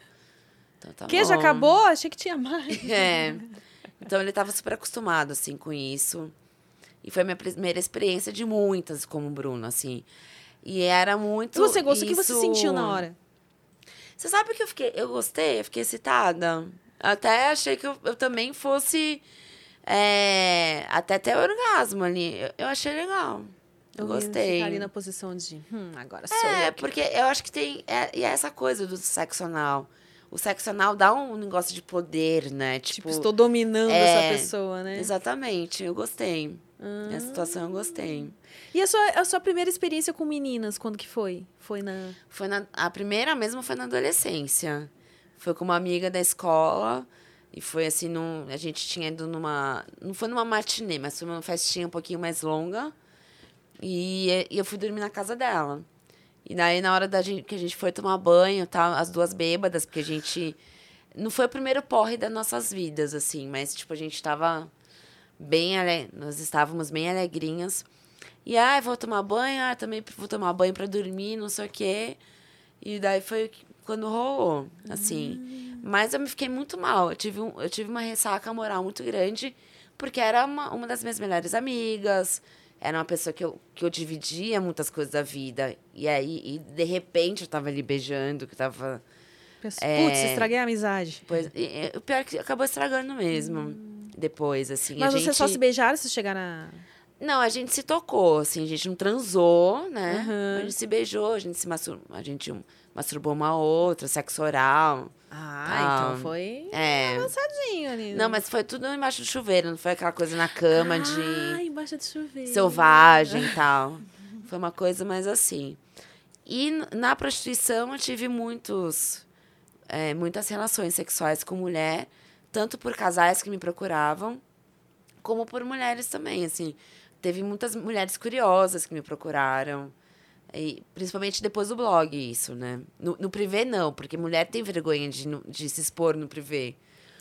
E, mas quando comecei a atender em flat, já com blog, aí teve vários que me procuraram. Mas no privê não rolava atendimento em dupla também, ou não, não tinha? Sim, tinha em dupla, mas assim, é... eu nunca tive a, a sorte, assim, digo, de, de terem. Porque era o cliente que escolhia as duas meninas. E sempre quando o cliente escolhe, me escolheu com uma outra menina, a menina não curtia. Ah, então ficava só você. E aí rolava, é, e aí rolavam uns acordos assim, super combinados antes. Por exemplo, tinha uma que era impressionante que praticamente todos os clientes que quiseram dupla era eu e, e ela. E ela odiava. E teve uma vez que, tipo, acho que foi na segunda vez que, que o cliente escolheu a gente, ela falou: "Bruna, vamos combinar o seguinte, não precisa colocar a linguinha pra fora. Você tem cabelão. Aí você. Aí a gente combinou assim, que ela, é, eu, é, eu era ativa e ela passiva. E aí o que eu fazia, eu me escondia no cabelo, assim, jogava pra frente. Fingia que. Fazia barulhinho na boca. As artimanhas. E ela se contorcia pra cá e pra lá. Ai, ela, meu, e ela fingia perfeitamente que gozava e o cara pirava. Até você, tipo, meu Deus, nem botei a língua e já tá gozando. Pois é. Até você acreditava. É. Era chupada Wi-Fi, né? É. E aí. E a gente. E era dupla porque era morena e eu era loira. Então acho que era por isso que os caras tinham esse fetiche, assim. Mas a gente super, a gente fingia assim, a gente fingia que tava, aí quando o cliente pedia, ah, eu quero ver um beijo de vocês duas. Aí uma ia pra cima da outra e a gente também fingia. Ah, ah que então, aí, tipo, não, não, não contei como relação sexual com sim, mulher, né? Sim, sim. É, em swing, eu fui muito em vários, em vários swings. Em e swing a primeira também. vez você foi a convite de cliente também ou você quis experimentar? Foi com cliente, mas eu já queria eu já tinha muita curiosidade de conhecer swing, de ter essa, esse fetiche, assim, de, de assistir, né? De, de me exibir e de assistir também. Então, eu matei a curiosidade com o cliente. E quando que você passou por alguns privês, então, antes de, né, no filme lá mostra, né, Sim. que teve uma... Ai, gente, eu recomendo fortemente assistir o filme, já eu falei, eu tô com saudade mesmo, você vai assistir de novo. uh, teve umas treta lá e tal, né, uh, mas eu não lembro como que foi o, entre o privê e o flat, como é que foi essa transição. Aí te, foi, foi a fase do. Ah, não, a transição do, do privê pro flat. Teve alguma eu... coisa no meio aí antes do flat? Teve mais algum. Não, não. Foi do privê pro flat. Eu briguei. Eu tive uma treta com uma menina. E, e eu acho que isso ajudou muito, assim, porque na época ela era a minha melhor amiga dali. E ela roubou dinheiro meu. Hum. E quando eu fiquei sabendo disso, que eu desmascarei ela na frente de todo mundo ali, é, eu joguei pra ela, eu, eu falei pra ela assim: é, não se preocupa, amanhã eu vou, eu vou trabalhar e vou ganhar o dobro. E você não vai fazer nenhum programa. E praga de puta, Deus escuta. Nossa, muito no dia seguinte, ela não fez nenhum programa. E eu trabalhei horrores. E eu joguei isso na cara dela. Eu falei, tá vendo? Minha- Deus escutou minha praga. Praga, como é que é? Praga de. Praga de puta, Deus escuta. Ah, arrasou! Ou Adorei. seja, nunca emputeça uma puta. É. e a, só que aí nossa relação ali começou a ficar muito pesada. E eu comecei a ficar com medo dela, tudo. E nisso entrou uma menina pra trabalhar lá, que já trabalhava em frete. Que daí ela comentou, assim, ah, acho que você tem um perfil, falando pra mim, você tem um perfil muito de frete, por que, que você... E eu sempre quis essa dependência, assim, eu já tinha pensado nisso tal, mas eu também não queria passar perrengue. E eu queria ter um- um- uma quantidade porque- de clientes grande, né, assim. Querendo ou não, mesmo que comesse uma grande fatia do que você ganhava, É. você tinha uma certa proteção ali, né? Sim, Dava um sim. BO, quem resolvia, quem resolvia era a dona da casa É. ali, né? E as despesas ia ser muito maior, porque querendo ou não, trabalhar com cafetão, você não precisa pagar aluguel, você não precisa pagar nada. Mas você também perde muito. Se colocar numa balança, a gente acaba perdendo mais do que ganhando. Mas, assim, calculando friamente, não tem gastos, né? A per- Mas a perda é- é grande. E, e trabalhar sozinha, tem um aluguel, tem lavanderia, tem estoque de camisinha, que tem cafetão que, que dá o estoque de camisinha. Tem uma porrada de coisa que, que a gente tinha que colocar no papel ali. E eu não queria, eu só queria parar de fazer programa em privê com cafetão quando eu tivesse essa segurança, assim, de conseguir ser independente mesmo. E foi uma saga, porque eu tentei, parei, tentei, parei. É, Eu demorei muito tempo para conseguir levar os clientes que eu tinha conquis- conquistado no privê para o flat por falta de tecnologia, porque a comunicação era horrível. Então, assim, eu também tinha muito medo de, de mandar mensagem para os clientes e, e, e acabar prejudicando, porque eu sabia que a maioria era casado. Eu também não podia mandar mensagem do nada, correndo esse risco da mulher ver. Então, era, a comunicação era muito complicada, assim. Tinha que estabelecer códigos. É. assim. A promoção da Omo. É, Rua tal. Então, eu, eu apenas parei de, de trabalhar em privê, fui pro flat quando eu realmente tive a segurança de ter uma quantidade de clientes fixos e fiéis a mim, que, que, eu, que eu sabia que me procurariam sempre e que eu, eu poderia me manter com eles, assim. E, e também teve o, o fórum, né, que me ajudou muito, que é um fórum na, na internet que, que são os homens que a- a- avaliam as garotas de programa. E isso me ajudou demais na época, assim. E isso, assim, começou no primeiro privê, já que muitos homens começaram do nada. Ah, eu vim atrás da Bruna. E eu comecei a achar estranho, nossa, mas...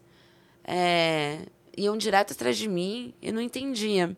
Até que um falou assim, eu perguntei pra ele, né, comentei com ele, ele falou, ah, porque tem um fórum que os homens, eles acabam avaliando as garotas de programa e você é super bem avaliada. Olha. E daí, eu não tinha internet, na época no celular não existia internet. Eu fui numa lan house na época, no dia, no dia de folga, e fui entrar no tal fórum para ver o que escreviam de mim, para entender o que estava acontecendo, assim. E esse fórum, é, só que as garotas de programa não podiam escrever, então eu não podia chegar lá e falar, olha, gente, eu tô atendendo em tal lugar agora. Eu não podia me di- autodivulgar assim, dessa maneira. Então, eu tive que também ter um pouquinho de paciência para que me, me descobrissem e alguém escrevesse no fórum que eu estava atendendo no frete no lugar tal. E foi o que aconteceu depois de um tempo. E aí, essa foi minha transição, Ah. assim. E aí, então, só depois disso que você começou com... Quando que você resolveu começar com o blog? Foi no Você gostava de escrever antes no seu diário, você falou, Foi. né? Era essa experiência que... Você continuou nesse período escrevendo no seu diário ou Sim, parou? eu tinha... na- nos meus momentos livres, eu sempre gostei muito de escrever, de colocar meus sentimentos, de externar meus sentimentos em palavras. Sempre me fez bem isso. Então tinha muitos momentos assim que eu, que eu tava lá no, no, no privê e sem cliente e me dava um TED ou enfim, assim, precisava desabafar com alguém, não tinha com quem desabafar além de um pedaço de papel. Eu ia lá e escrevia. Então, eu sempre escrevi muito, assim. Você tem. Você conseguiu guardar algum diário seu? Sim, eu Ah, tenho. você tem guardado. Mas eu nunca, eu nunca consegui abrir. Eu tenho um bloqueio. Eu tenho guardado. Eu, tenho, eu tenho três cadernos dessa época da prostituição e um diário. Não, e dois diários. E eu, até hoje eu não consegui abrir. Olha. Assim, é, já Quem tentei, sabe já futuramente tentei. sai aí quando você conseguir já ultrapassar tentei, essa é. barreira. Cartas. da- Publica aí, ó. As É. suas cartas para você mesma aí. Eu já tentei, mas aí eu acabo. Não Ah, tá pronta ainda pra ainda mexer não, nisso. Vou, vou- eu paro de ler, assim. E, e daí o blog surgiu no comecinho de, de 2003. Eu já, aí já tava na época do, do frete. E foi quando eu morava sozinha. Porque teve uma época que eu morei com a Gabi, que saiu do privê, e com a Carla, que também tinha saído do privê. E daí cada uma resolveu seguir um caminho. E, e eu aluguei um flat só pra mim, no mesmo, no mesmo prédio que elas, que a gente chama de treme-treme, porque é um flat que é só garoto de programa. Ah. Então quem é só mesmo, quem vai nesse flat é porque Sabe que é só garoto de Ah. programa. É só. E tanto é que não tem burocracia nenhuma. Hoje em dia eu não sei, mas na época era zero burocracia. Tipo, os proprietários dos, flat, dos apartamentos não pediam nada. Só pediam RG. Mas não pediam é, comprovante de nada. Então, por isso que facilitava para uma garota de programa. Para alugar um apartamento ali. E... E daí, por isso que é conhecido como treme-treme. Porque daí as garotas dominaram Nossa, aquele flat. Assim como tantos outros, assim. Depois eu fiquei... Descobri que tem outros nesse mesmo estilo, assim. E... E daí teve uma madrugada que eu tava muito mal. Nessa época eu tinha parado de, de tirar cocaína. E foi um período muito difícil, porque eu me vi sozinha. Quando, quando a gente toma a decisão de, de interromper algo na nossa vida, é uma escolha muito difícil, porque a gente sabe que para interromper algo, a gente vai ter que abrir mão de muitas coisas. E, e muitas coisas também vão sair da nossa vida sem que a gente queira. Coisas, eu digo, pessoas ou, ou situações, trabalhos, não sei. E foi o que aconteceu comigo. Quando eu decidi parar de usar cocaína, pessoas saíram da minha vida e eu me vi sozinha ali. Era eu, meu computador de madrugada. E foi quando surgiu o blog. O blog, para mim, foi um grito, de, um grito de socorro numa madrugada que eu tava muito mal e que eu precisava conversar com alguém e não tinha. E eu sentei no computador e comecei a escrever, escrever, escrever. Eu escrevi um livro praticamente ali. Escrevi um livro. Antes disso, eu pesquisei, que na época não era nem Google, era Yahoo só. Nossa. Eu Yahoo. pesquisei lá, é, blog de garota de programa no Brasil. Não tinha nenhum. Eu falei, bom, eu vou, vou tentar. Pra ver como que. se vai ter alguma repercussão, alguma coisa. E escrevi, amanheceu o dia escrevendo. E eu publiquei o primeiro post e fui dormir. E no dia seguinte eu acordei, reli aquilo, liguei pra Gabi. Falei, Gabi, vem aqui em casa, eu preciso te mostrar uma coisa que eu fiz. E a, a, a expectativa era que a Gabi fosse lá e me incentivasse. Pô, Bruna, que legal, meu. E a realidade foi, a Gabi simplesmente falou pra mim assim, Bruna, quem vai perder tempo lendo um blog de garoto de programa? Sem certeza que alguém vai perder tempo lendo? Isso... Jogou um balde de água fria. Total. E eu parei pra pensar, falei, nossa, será que ela tá certa? E eu fiquei tão, assim, frustrada, porque eu, eu sou o tipo de pessoa, assim, que quando eu quero contar uma coisa muito legal pra alguém, eu espero que ela fique muito feliz comigo. E se ela não fica, eu me sinto muito, eu fico muito frustrada, assim. Então, e ela, e, e eu, eu me senti tão frustrada que eu inventei pra ela, que começou a me incomodar ela ali. Eu não consegui nem responder pra ela, nem dar uma resposta. Eu falei, ah, então, Gabi, era só isso mesmo que eu queria te mostrar. Eu preciso me arrumar porque tem um cliente para chegar aqui. E não tinha. E eu fui tomar banho, porque banho para mim sempre foi um momento de de chorar, de colocar as ideias no lugar na cabeça, enfim. E eu chorei de frustração pela reação da Gabi. E ao mesmo tempo eu eu parei para pensar comigo mesma. Será que ela que tem razão ou será que o meu sentimento, que é o que está me mostrando dentro de mim, minha intuição real, assim, que tinha tudo para dar certo. Eu falei, quer saber? Eu vou seguir minha intuição. E segui. Mas eu apaguei esse primeiro, porque foi um textão gigante. Ah, de cinco horas escrevendo. Poxa vida, cinco horas. Eu apaguei. De trabalho jogados fora. É, eu apaguei e recomecei o blog.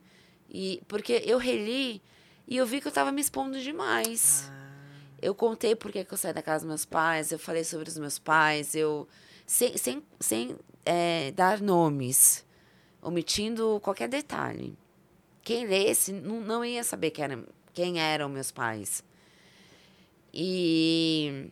Mas, assim. Eu acabei contando mais coisas do que naquele momento eu devia. E e eu recomecei a escrever um novo texto com outras palavras. E eu lembro muito bem, assim, olha, esse, esse é o primeiro, primeiro blog de uma garota de programa. Eu quero mostrar o lado humano é, do que é se prostituir. Das, é, a garota de programa tem as suas dores, tem os seus amores, tem os momentos ruins, os, os bons. Nós somos mulheres como qualquer outra a diferença é que a gente cobra por sexo. E na minha cabeça era a única diferença, é cobrar por sexo. E, e eu escrevi um textinho assim, que foi meio uma introdução do que eu queria passar naquele blog. Comentei que era um grito de socorro, que na verdade eu não tinha ninguém para conversar e que o blog seria meu companheiro a partir daquele momento. E que tudo bem se ninguém lesse, eu tava escrevendo para mim.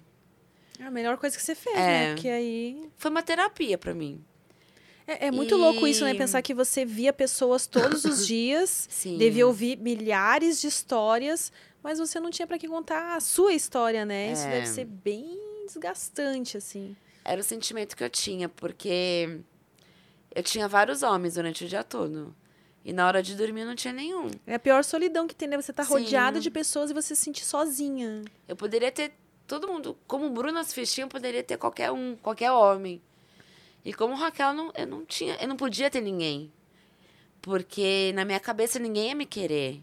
Assim, eu tinha noção do preconceito e, e eu ouvia muito também a- a- as minhas colegas, né? Assim, as outras prostitutas. E elas sempre me colocavam muito isso na cabeça. Ai, nenhum homem respeita a gente, nenhum homem querer construir família com a gente, nem a- os homens não aceitam puta e não sei o quê. Então, eu, eu acabei sendo influenciada com esse tipo de pensamento. E eu também me coloquei ali com elas, tipo, ai, ninguém vai me querer. Então, já, só que eu já tava. Foi, uma, foi um momento ali que eu já, já tinha aceitado essa situação. E eu escolhi ser Bruna. A Raquel já. Eu, eu matei uma parte da Raquel. No momento que eu. eu- e, e, e esse sempre foi meu sentimento. A partir do momento que eu fui da casa dos meus pais, deitei na cama com o meu primeiro cliente, uma parte da Raquel morreu ali. E até hoje não voltou, pra falar a verdade. Eu matei um- um- um- uma parte de mim ali pra viver a Bruna. E então, eu, assim, eu, eu tinha essa ideia, tipo, você é a Bruna e já tava super me consolando, assim, e ok. Mas eu sentia muita falta de ter alguém, eu sentia muita falta. E daí, do que eu começar a me imaginar fazendo sexo com alguém, eu já me imaginava o meu lado romântico. Ah, ter alguém, acordar. Eu nunca tinha acordado e tomado café da manhã juntos. Eu achava essa coisa. Eu assistia em filme, em novela. E eu, eu achava a coisa mais linda, acordar junto, tomar um café da manhã, dormir de conchinha, tomar banho junto. Você chegou a assistir o Linda Mulher vida, nessa época? sim, e você foi- sonhava e apareceu um Richard Sim. Gere, assim. Eu assisti Uma Linda Mulher, morava com meus pais ainda. Ah. Eu ainda não fazia programa quando assisti pela primeira vez. E então assim, esse meu lado de romântico, de idealizar uma vida diferente daquela como prostituta, começou a nascer dentro de mim. E isso começou a pesar. Então, eu me sentia muito sozinha ali, e até mesmo com amizades, né? Porque eu tava. Quando na época que eu, que eu, que eu cheirava cocaína, eu tinha. Ai, meu Deus. Não tem problema, deixa mais pra lá. Ai, olha. Eu tinha várias companhias. E do nada eu não tinha ninguém. E. Então fo- foi um Ah, momento que- assim muito que belas delicado. amizades, né? É. E é sempre assim. É só nesses momentos que a gente vê quem realmente está com a gente e quem tá por estar apenas, né, nos momentos bons, apenas para aproveitar da nossa companhia ali. Então foi foi um recomeço na minha vida e o blog me ajudou demais. E eu me surpreendi muito porque ele começou a repercutir de uma maneira é, que foi muito bo- boca a boca. Assim, talvez também as, as a- na busca das pessoas tenha influenciado, porque eu falava de sexo, eu falava de prostituição, de prostituta. Então, se as pessoas buscassem na internet essas palavras-chave, elas Acabavam caindo ali. acabavam caindo no meu blog. Até que em agosto de 2004, um pouquinho, um ano depois, né, um pouco de um ano depois, é, muitas coisas aconteceram nesse meio tempo, que foi a fase do vintão. Aí a Gabi foi trabalhar comigo, porque aí eu comecei a, a precisar sentir falta de uma secretária para me ajudar de um braço direito. E era a Gabi quem atendia o, o meu telefone, se passando por mim. Ah. Ela que respondia. Ela era minha secretária. Aí. Por que, que você saiu mesmo do flat e foi parar no Vintão? Porque foi, foi justamente essa época que eu perdi completamente a segurança por mim. É, eu tava. A autoestima pra mim. Tipo, tava zero abaixo, assim, de qualquer nível, sabe? Então, eu, eu, eu me olhei um dia no espelho e me sentia a, a mulher mais feia do mundo. Cobrando ali 150 reais pra fazer um programa. E eu me, me assim, a minha segurança me fez pensar, eu não, eu não tenho mais coragem de cobrar esse valor do, dos homens, assim, e, e, e ao mesmo tempo, quem que vai querer pagar, continuar pagando? Eu não tenho coragem e eu não sei se vão querer continuar pagando. Assim, foi um momento, acho que foi muito do- dessa fase de transição, de parar de usar drogas e me resgatar. Só que foi, foi muito rápido, porque eu fui ali embaixo, do, no fundo do poço, do, de um dia para o outro, comigo mesma, com, com a minha autoestima e, e tudo mais. E, e uma amiga minha, uma, uma conhecida, ela já tinha comentado do Vintão, que era até, inclusive, ali perto de onde, do flat. Era no. O flat ficava em Moema e o Vintão no Campo Belo, pertinho do aeroporto. E, e eu lembrava desse, desse lugar tal, e resolvi ir. Eu falei, bom, depois de alguns dias em casa sem trabalhar, eu falei, não, eu não posso ficar parada aqui sem ganhar dinheiro. Não tenho mais coragem de cobrar o meu cachê normal. Então eu vou lá cobrar 20 reais. E fui. Nossa. E fui. E eu não aguentei muito, muito tempo, foram Que imagina, pouquíssimos né? dias. A, o, a, a situação da cena do filme que aparece a fila foi real. Foi real, mano. Chegou um, é, chegou um ponto que tinha, a cafetina me avisava. Chegou uma hora que, a- que, que Mas você virou tinha parado com a assim, cocaína ou você teve uma recaída? Não, não. Eu tinha parado. Nisso não tive recaída. Só que eu comigo mesma... Você conseguiu fazer o vintão sem nada. Sem, sem nada. Sem nada. Mas foi bem na época da minha abstinência. Sem nada, sim. Sem cocaína, porque eu bebia. Mas sem cocaína, sim. E, e aquela situação foi... A, a cafetina começou a ficar assustada. Ela falou, Bruna, para de passar na sala, porque os homens lá, se- toda hora que você passa na sala, vem um, dois, três falando que quer você. E já tem fila, então vamos fazer o seguinte: tinha uma escada onde ficavam os quartos. Ela falou: vamos fazer o seguinte, já tem uma fila aqui. Quando, quando o cliente estiver descendo, você grita para mim, pode mandar o próximo. E foi assim que surgiu Hoje eu não vou dar, eu vou é, distribuir. que começa com, com pode mandar o próximo. Então, eu ia lá na, na beira da, da escada e gritava pra ela, pode mandar o próximo. Aí subiu o próximo. E assim ia. E foi assim, o Vintão, pra mim, foi um- uma experiência muito intensa. Porque ali eu, eu percebi. Eu conheci muito de mim ali. É, dos meus limites. Eu conheci ali uma parte da prostituição que eu jamais teria conhecido, que, que eu não desejo para nenhuma mulher. Assim, é... ali eu vi que a, a, a prostituição não é luxo. Eu senti na pele que o que é se prostituir sem luxo nenhum. Era, Das, das que estão ali por pura nojenta. necessidade mesmo, né? Sim, sim. Porque tem mulher que não tem, apesar de na sua Sim. cabeça, que você botou na cabeça que não podia cobrar o que você cobrava, É. tem mulheres que de fato n- não Sim. tem outra alternativa e é aquilo Não ali. tem. E, na verdade, na prática, é se prostituir por 10 reais. Porque é 10 pro cafetão e 10 pra garota de programa. E foi uma experiência assim, que eu não tenho vergonha, porque é justamente foi ali que eu acho que eu, eu me vi muito forte. Eu falei, até que chegou um dia que eu falei, não. É, eu preciso ir embora daqui. E, e, e eu, mas eu, assim, eu digo que o meu, meu melhor cliente, assim, que foi o cliente inesquecível, foi no Vintão. Ah, é? Porque foi o cliente que, me, que, que enxergou meu lado humano, que mais enxergou meu lado humano. Ele foi, no segundo dia, ele apareceu lá. Ok, ele, a gente fez o que a gente tinha que fazer. Ele foi embora. E no Vintão, rapidinho. E os clientes sabem disso, é tipo 15 minutos. Tipo, gozou, Gozou, tchau. gozou, não gozou, quer pagar mais então? Então, mais 15 minutos. E, e daí ele foi. E, e ele falou pra mim, meu, eu vou voltar amanhã.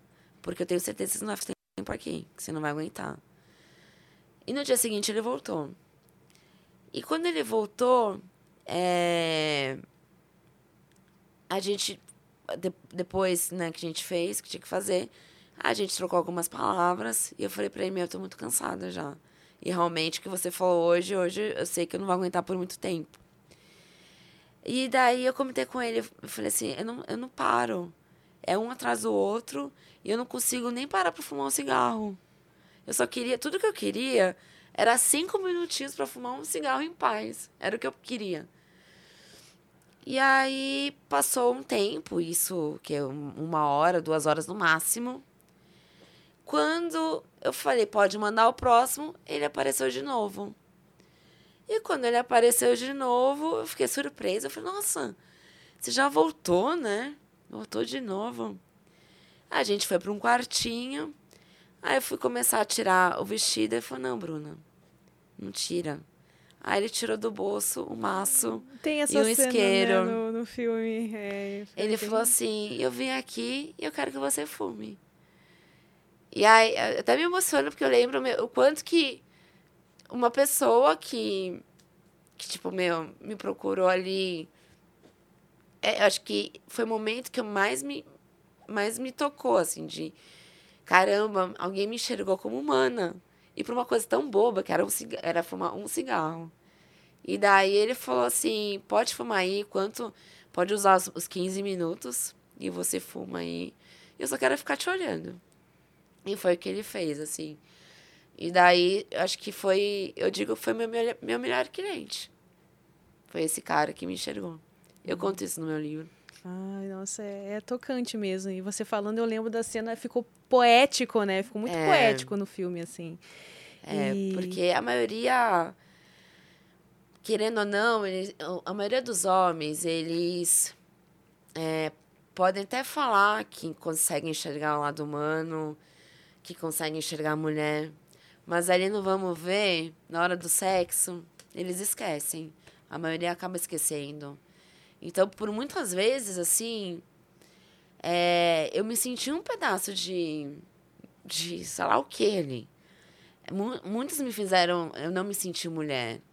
E muitas vezes eu ia tomar banho, me esfregava meu corpo, porque eles me faziam eu me sentir suja com o meu próprio corpo, assim. Eles mesmos faziam isso comigo. E fazem isso com outras mulheres. Então, é... essa relação de, de cliente e garota de programa é muito intensa. Porque eu digo que é é uma das relações mais fiéis que existe.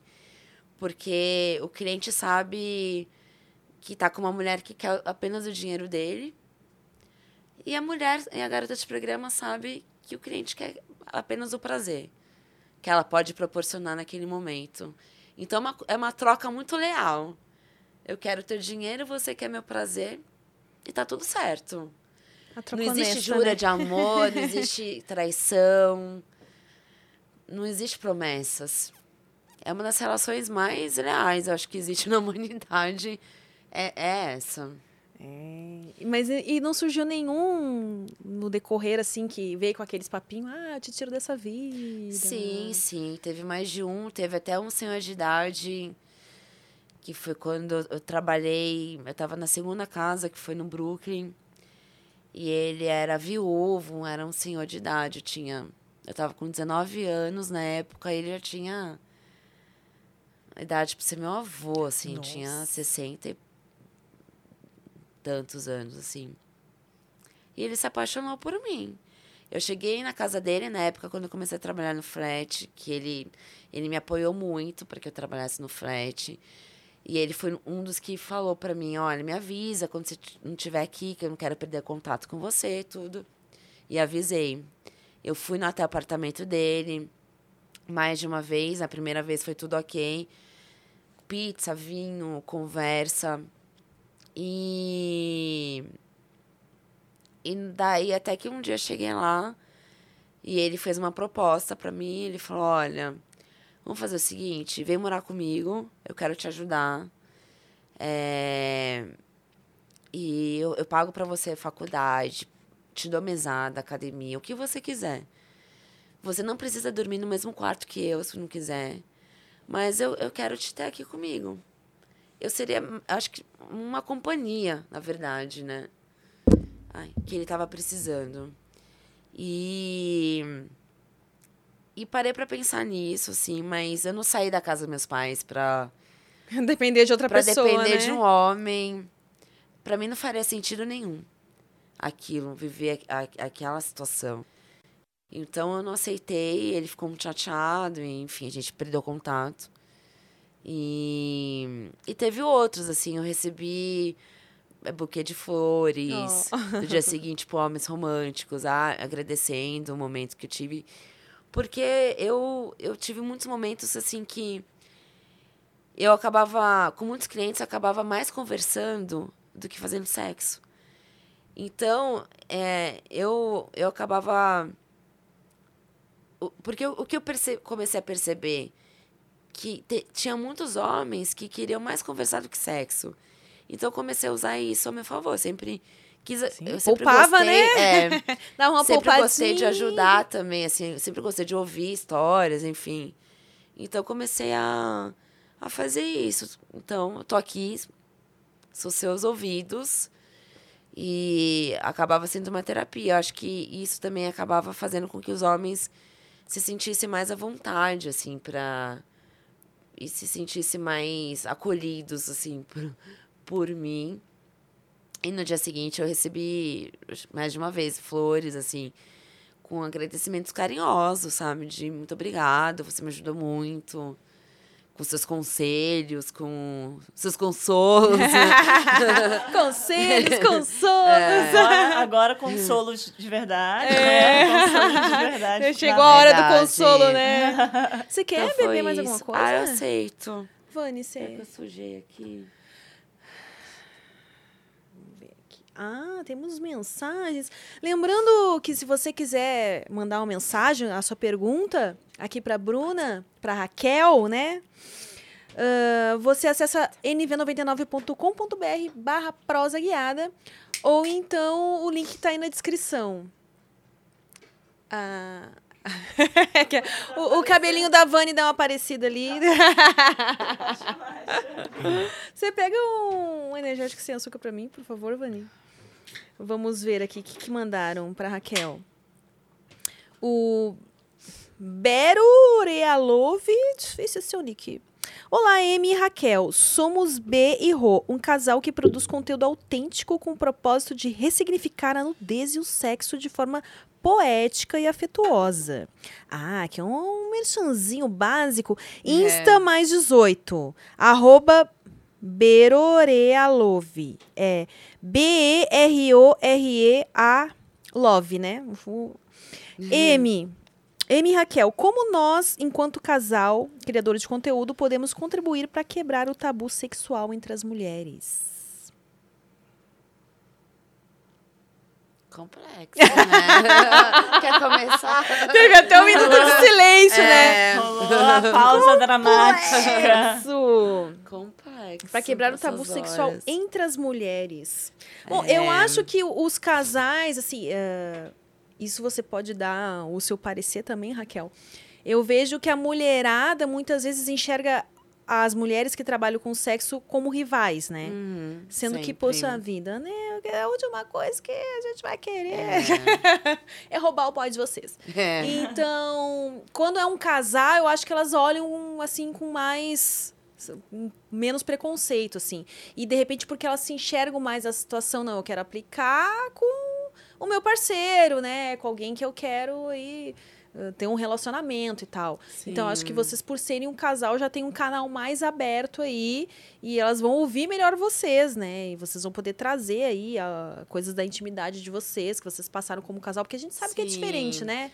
Não, e mulher também gosta, além de, da parte sexual, também sobre questões de relacionamento, né? Então eles também acho que agregam muito isso como casal. Nada melhor do que um casal de, de falar sobre o dia a dia de um relacionamento, envolvendo, obviamente, a vida sexual deles, mas também dos altos e baixos que qualquer relação acaba rolando. É, depois a gente vai conversar sobre isso também, né? Porque agora também você está numa outra fase. É. Ah, mais uma mensagem aqui do Brunão Souza. Ah, salve, salve, M e Fer. Salve! Raquel, você é Mara e inteligente demais. Mandei um oi pra vocês na invasão de Vênus. Ah, legal! E foram embora. Que pena. Você acha que hoje em dia, se voltasse aos 17, 18, quando começou, seria tudo mais fácil? Tanto em tecnologias quanto em aceite da sociedade? Eu imagino que hoje o preconceito tá menor. Ou viajei. Beijos. Beijo, Brunão. Valeu pela mensagem. Beijo, Brunão. Beijo, Bruno. ah, com certeza, não tenho dúvidas, assim. Eu acho que hoje. Isso falando por mim, né? Se hoje eu tivesse 17 anos com o mundo da nossa situação, é, seria bem mais fácil. Tanto com tecnologia como.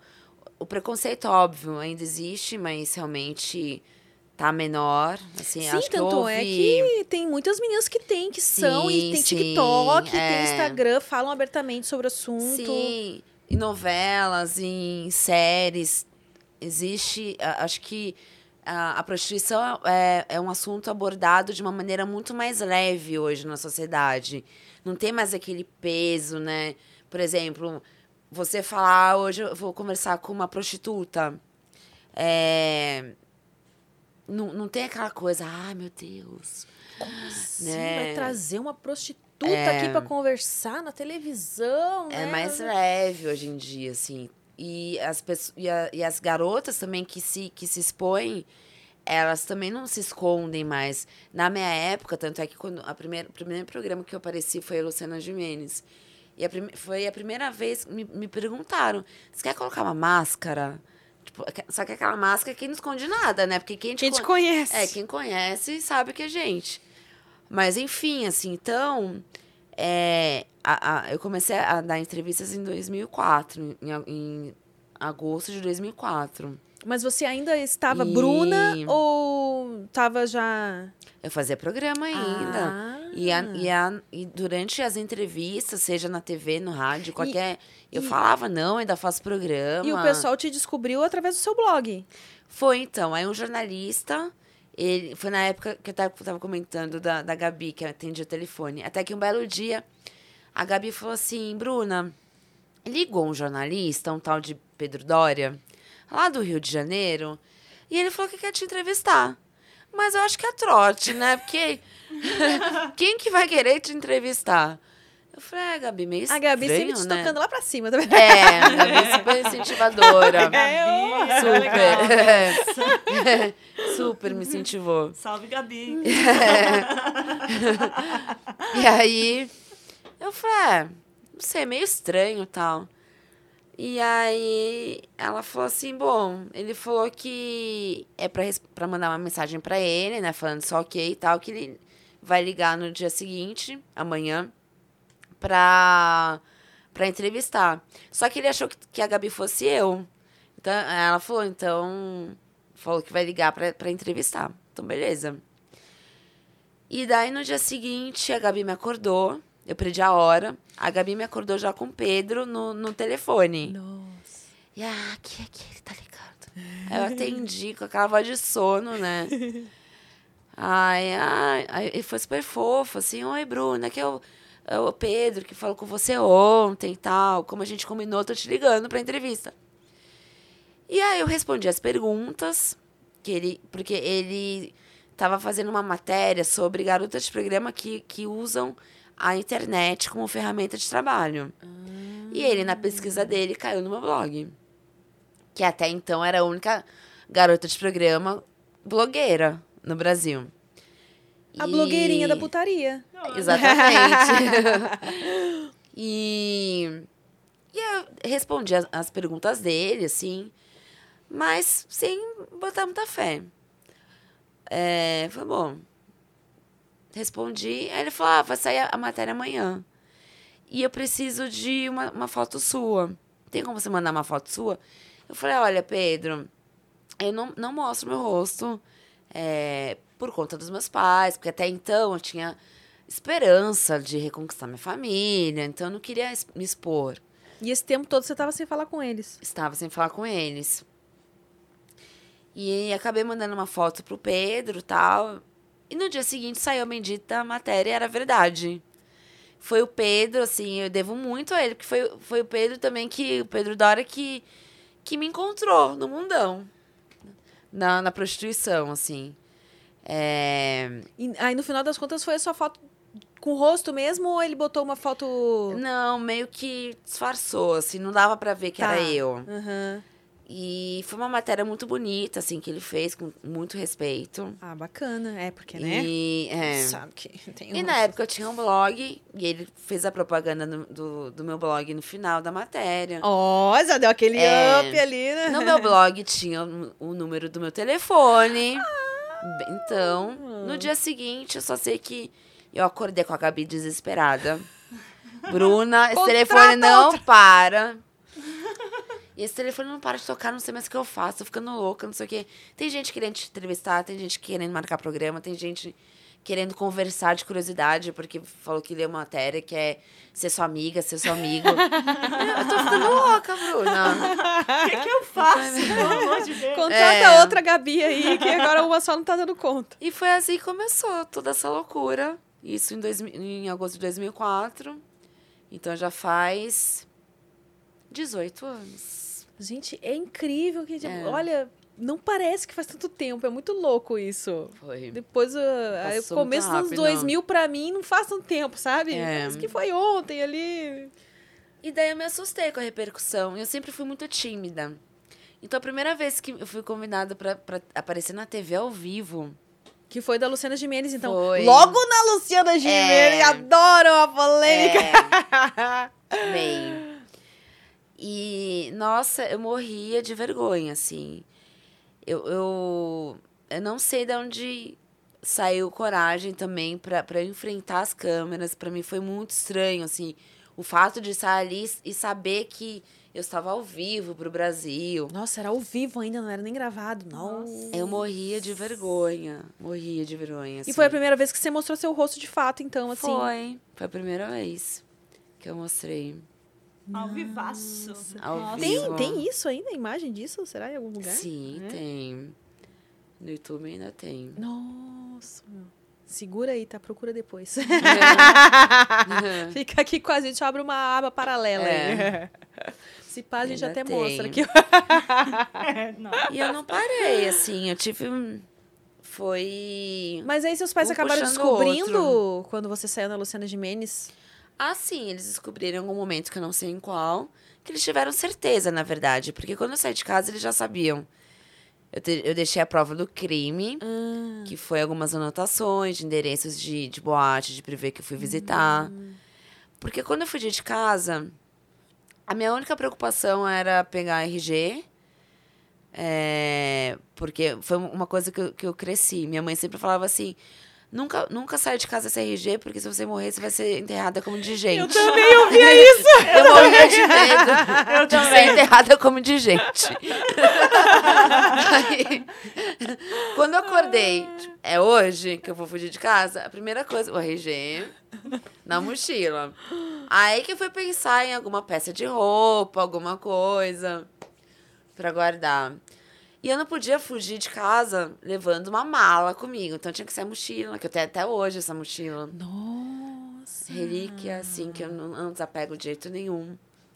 Eu, eu guardo até hoje o meu fichário. E eu sou da época que, que as meninas é, faziam colagem. Você lembra disso? A gente recortava da revista Capricho os menininhos bonitinhos, nome de marca. E fazia umas colagens doidas. E passava aquele Lembro. papel pra colar transparente, que eu esqueci o nome. Eu esqueci. Contact. Isso! Contact. Contact. Eu tenho esse fichário até hoje. Eu tenho a calça que eu fugi de casa, a roupa que eu fugi de casa, menos o tênis. O tênis eu nem sei o que aconteceu, eu perdi por aí. É... Mas eu, eu guardo tudo isso, que faz parte da minha história. Nossa, gente. É. Dá pra fazer um. Então, ah, então, mas aí meus pais ficaram sabendo a partir disso. Porque daí, quando eu liguei para os meus pais que eu tinha me arrependido de ter saído e, e- e estar me prostituindo, minha mãe atendeu o telefone. E daí ela falou: preciso conversar com seu pai. Mas ela deixou muito claro: a gente sabe o que você está fazendo. Ela em nenhum momento falou: você falou a palavra prostituição, prostituta, puta. Não falou. Talvez com medo que eu assumisse. Hum, tipo, não. Então ela deixou. Eu sei, mas não quero que se confirme. né? É, deixou nas entrelinhas. A gente sabe o que você está fazendo. A gente encontrou anotações suas no seu quarto. Ah. Então, eles já sabiam o que eu estava fazendo. E acredito assim, os meus pais não são do tipo que. Posso estar enganada, mas eu não consigo imaginá-los assistindo Luciana Gimenez. então acho que eles não ficaram sabendo da Luciana Gimenez. Não era bem o público, não era um público-alvo deles. Não consigo imaginar meus pais vendo Luciano. Mas eles devem, eles descobriram em algum momento, com certeza, porque em outro momento que eu tive contato com eles, um pouquinho mais pra frente, daí já tava totalmente. Eu já tinha um livro também, né? Já tava totalmente Em exposto. algum lugar eles iam dar de É. cara ali com. É. É. E eu lembro que a primeira vez que eu saí, a primeira entrevista no Folha de São Paulo que eu saí, que saiu uma matéria gigante com minha cara. E, e, assim, e os meus, meus pais eram assinantes da, da Folha de São Paulo. Aí eu já imaginei, nossa, imagina. Sete horas da minha mãe, minha mãe lá tomando. Sete horas da manhã, minha mãe tomando cafezinho, abrindo, eu lá espantada, gigante, no, ca- no caderno, no meio do, do jornal, assim. Mas daí nunca mais Nunca mais. se falaram. A gente. Os meus pais nunca me aceitaram, assim. Eu, eu, tentei, eu tive outras tentativas. A última, a última vez foi recente, foi em 2018, que foi a última vez. Que foi quando, assim, eu falei: não, eu não vou mais me humilhar. Eu, eu também não posso. Ah, porque me- meu pai acabou falecendo em 2011. Meu pai faleceu. É, E você ficou sabendo como? Em 2011, não, em 2012, meu pai faleceu. Foi uma coisa muito louca. Eu, eu, eu tive um sonho muito forte com a minha mãe, que é, é algo assim que mexeu demais comigo. Eu sou, sempre fui muito ligada ao espiritualismo e eu, muito ligada a sonhos também. Não foi a primeira vez que eu sonhei com algo que aconteceu, que quis me mostrar alguma, alguma mensagem. É... E nesse sonho com a minha mãe, é daquele sonho que a gente se vê é, naquela cena, só que a gente não consegue ter um controle do corpo. É uma coisa, é uma parada muito louca. E eu me via exatamente na sala do apartamento onde eu morava com os meus pais. Exatamente. Tava tudo perfeito. O, a, o sofá, este, tudo igual. Uma, uma coisinha ou outra diferente. Minha mãe sentada no chão, rodeada por caixa de papelão, e ela guardava objetos. E eu fui na lateral. E eu me vi ali andando na lateral. Só que eu não sei como, porque eu, não apareceu, o sonho apareceu eu já dentro do apartamento. E da onde eu estava vindo, era como se eu tivesse vindo do meu quarto, na direção do meu quarto, e, entrou, e entrei na sala. A minha mãe me olhava e eu via que ela chorava muito. E eu queria muito falar com a minha mãe, só que não saía uma palavra. Eu, eu até eu me via abrindo a boca e tentava e não saía. Nossa, isso em sonho é muito angustiante, né? É. E eu também percebi que a minha mãe também queria falar alguma coisa e não falava, não conseguia. E bem no finalzinho desse sonho, é, foi, foi um momento que minha mãe tentou falar, que eu ouvi uma voz sair da minha mãe e eu acordei. E eu acordei sentindo um negócio muito ruim, uma angústia muito ruim. Eu era casada na época, eu virei para ele e falei: é, Eu tenho certeza que aconteceu alguma coisa com meu pai. Porque minha mãe tá chor tava chorando no sonho, ela tava aguardando coisas. para mim era é, tipo mudança. E ela chorava muito. Eu, eu, eu, eu, era, era o meu sentimento que ela chorava muito. Assim, eu via isso nela. E ele falou: ah, é besteira, Raquel, é só um sonho, não sei o quê. Bom, comentei com uma amiga. Ah, Raquel, não se preocupa, só um sonho, não deve ter acontecido nada demais, tal. E assim foi. Isso foi numa terça-feira. Chegou na sexta-feira, eu tinha uma, uma amiga do condomínio que ela frequentava um centro de, um, de Umbanda e ela sempre me chamou para ir nesse lugar. É, chama Casa de São Lázaro, aqui, aqui em São Paulo. E eu sempre dava uma desculpa para ela. Ah, hoje não vai dar, hoje não vai dar, hoje não vai dar. Até que um dia ela desistiu de mim. Ela falou: Quer saber? No dia que você quiser ir, você me procura e eu te levo. E nessa semana chegou sexta, eu angustiada ainda. Eu falei pra ela: Lu, você vai naquele lugar, na casa de São Lázaro? Ela falou: Vou. Eu falei: Pois eu vou com você, porque aconteceu isso, isso, isso. Ninguém acredita que tem alguma coisa além de um sonho nisso. E eu quero tirar essa prova. E eu sempre tive muito medo, não era nem preconceito em relação à Umbanda, mas eu tinha muito medo de me envolver, muito medo do que poderia acontecer. Eu falei, ah, mas eu vou mesmo assim. É, é uma coisa que a gente diz, que quem procura a Umbanda, procura ou no amor ou, no, ou na dor. E eu fui na dor.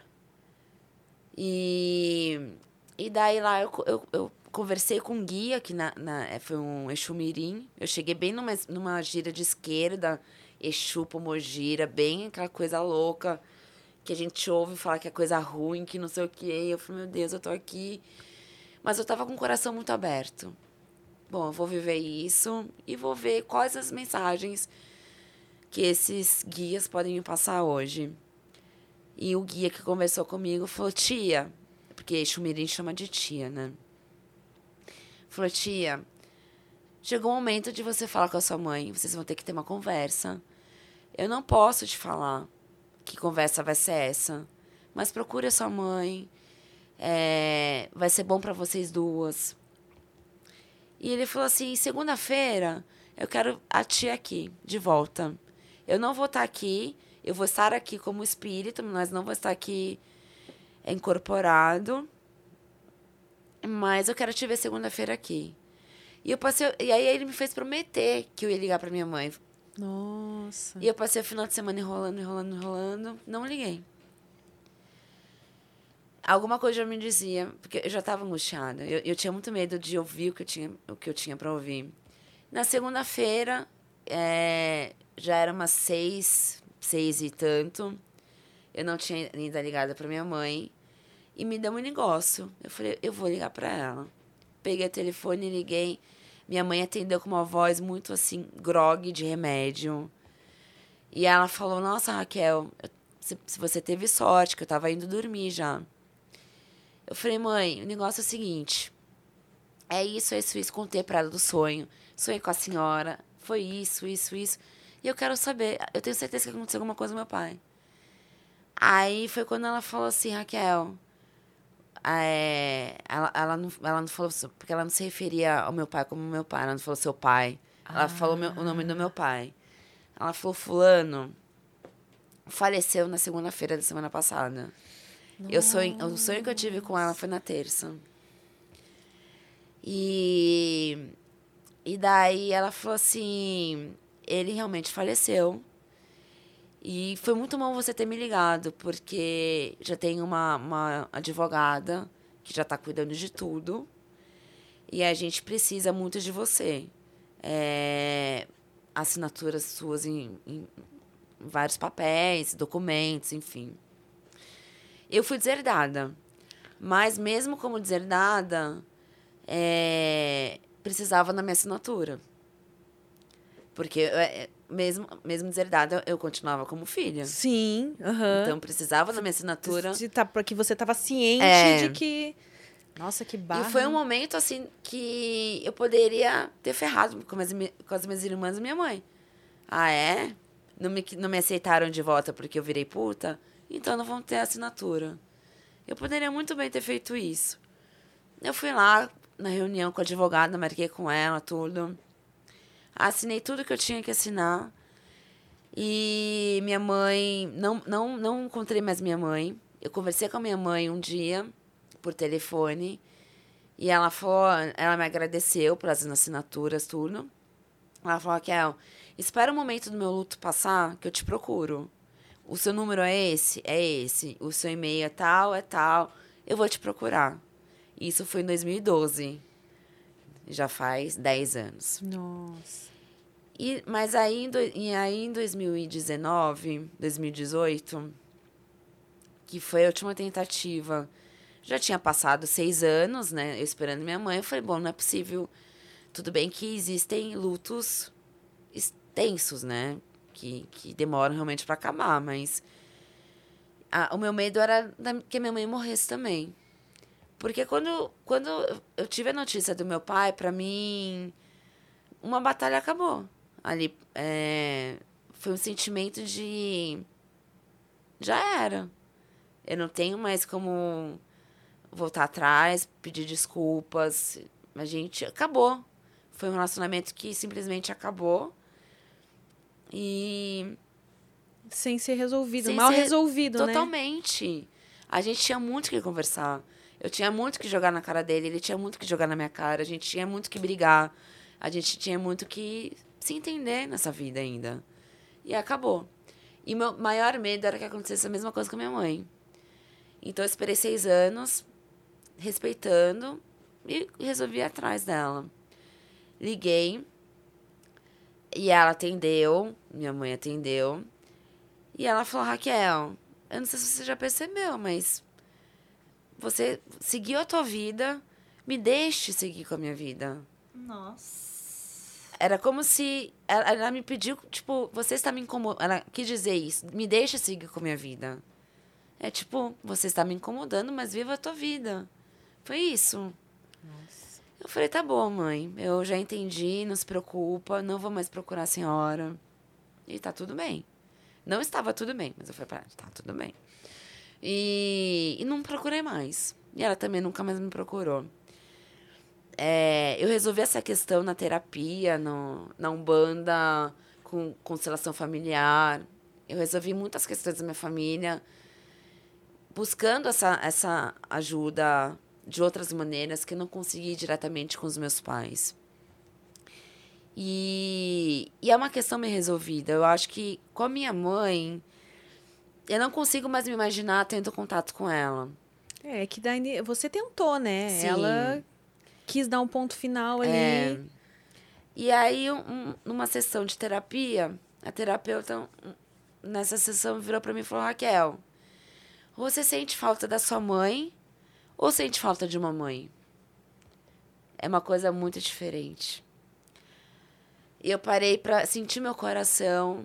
E eu me senti muito mal ali, porque eu entendi que eu sentia falta de uma mãe. Que na verdade você nunca teve, né? É. A, a figura materna que eu sempre quis, é, justamente eu não tive. De mãe heroína, daquela mãe que amorosa, protetora. Eu não tive. E quando eu falei isso pra terapeuta, eu sinto falta de uma mãe. Aí eu desabei de chorar, porque ao mesmo tempo, pra mim foi um alívio ter reconhecido isso pra mim. Mas veio uma, um pouco de culpa.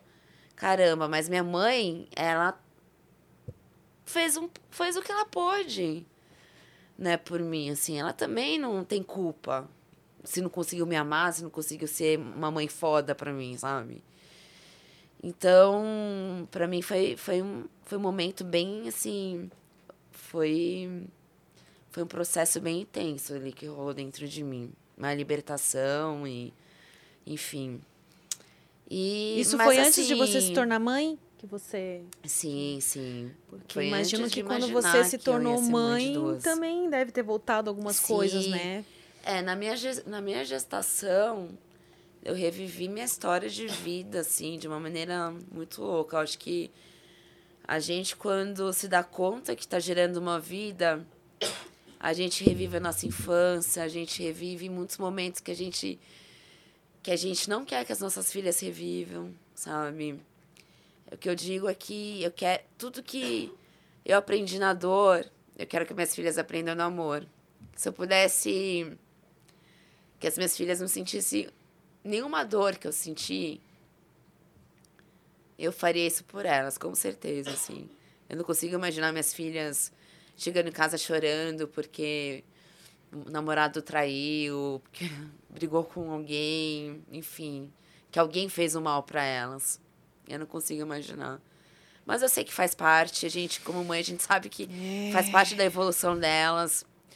Mas a sua Então, parte, você tá disposta Sim, sim. a ser a mãe que você não teve, né? Sim.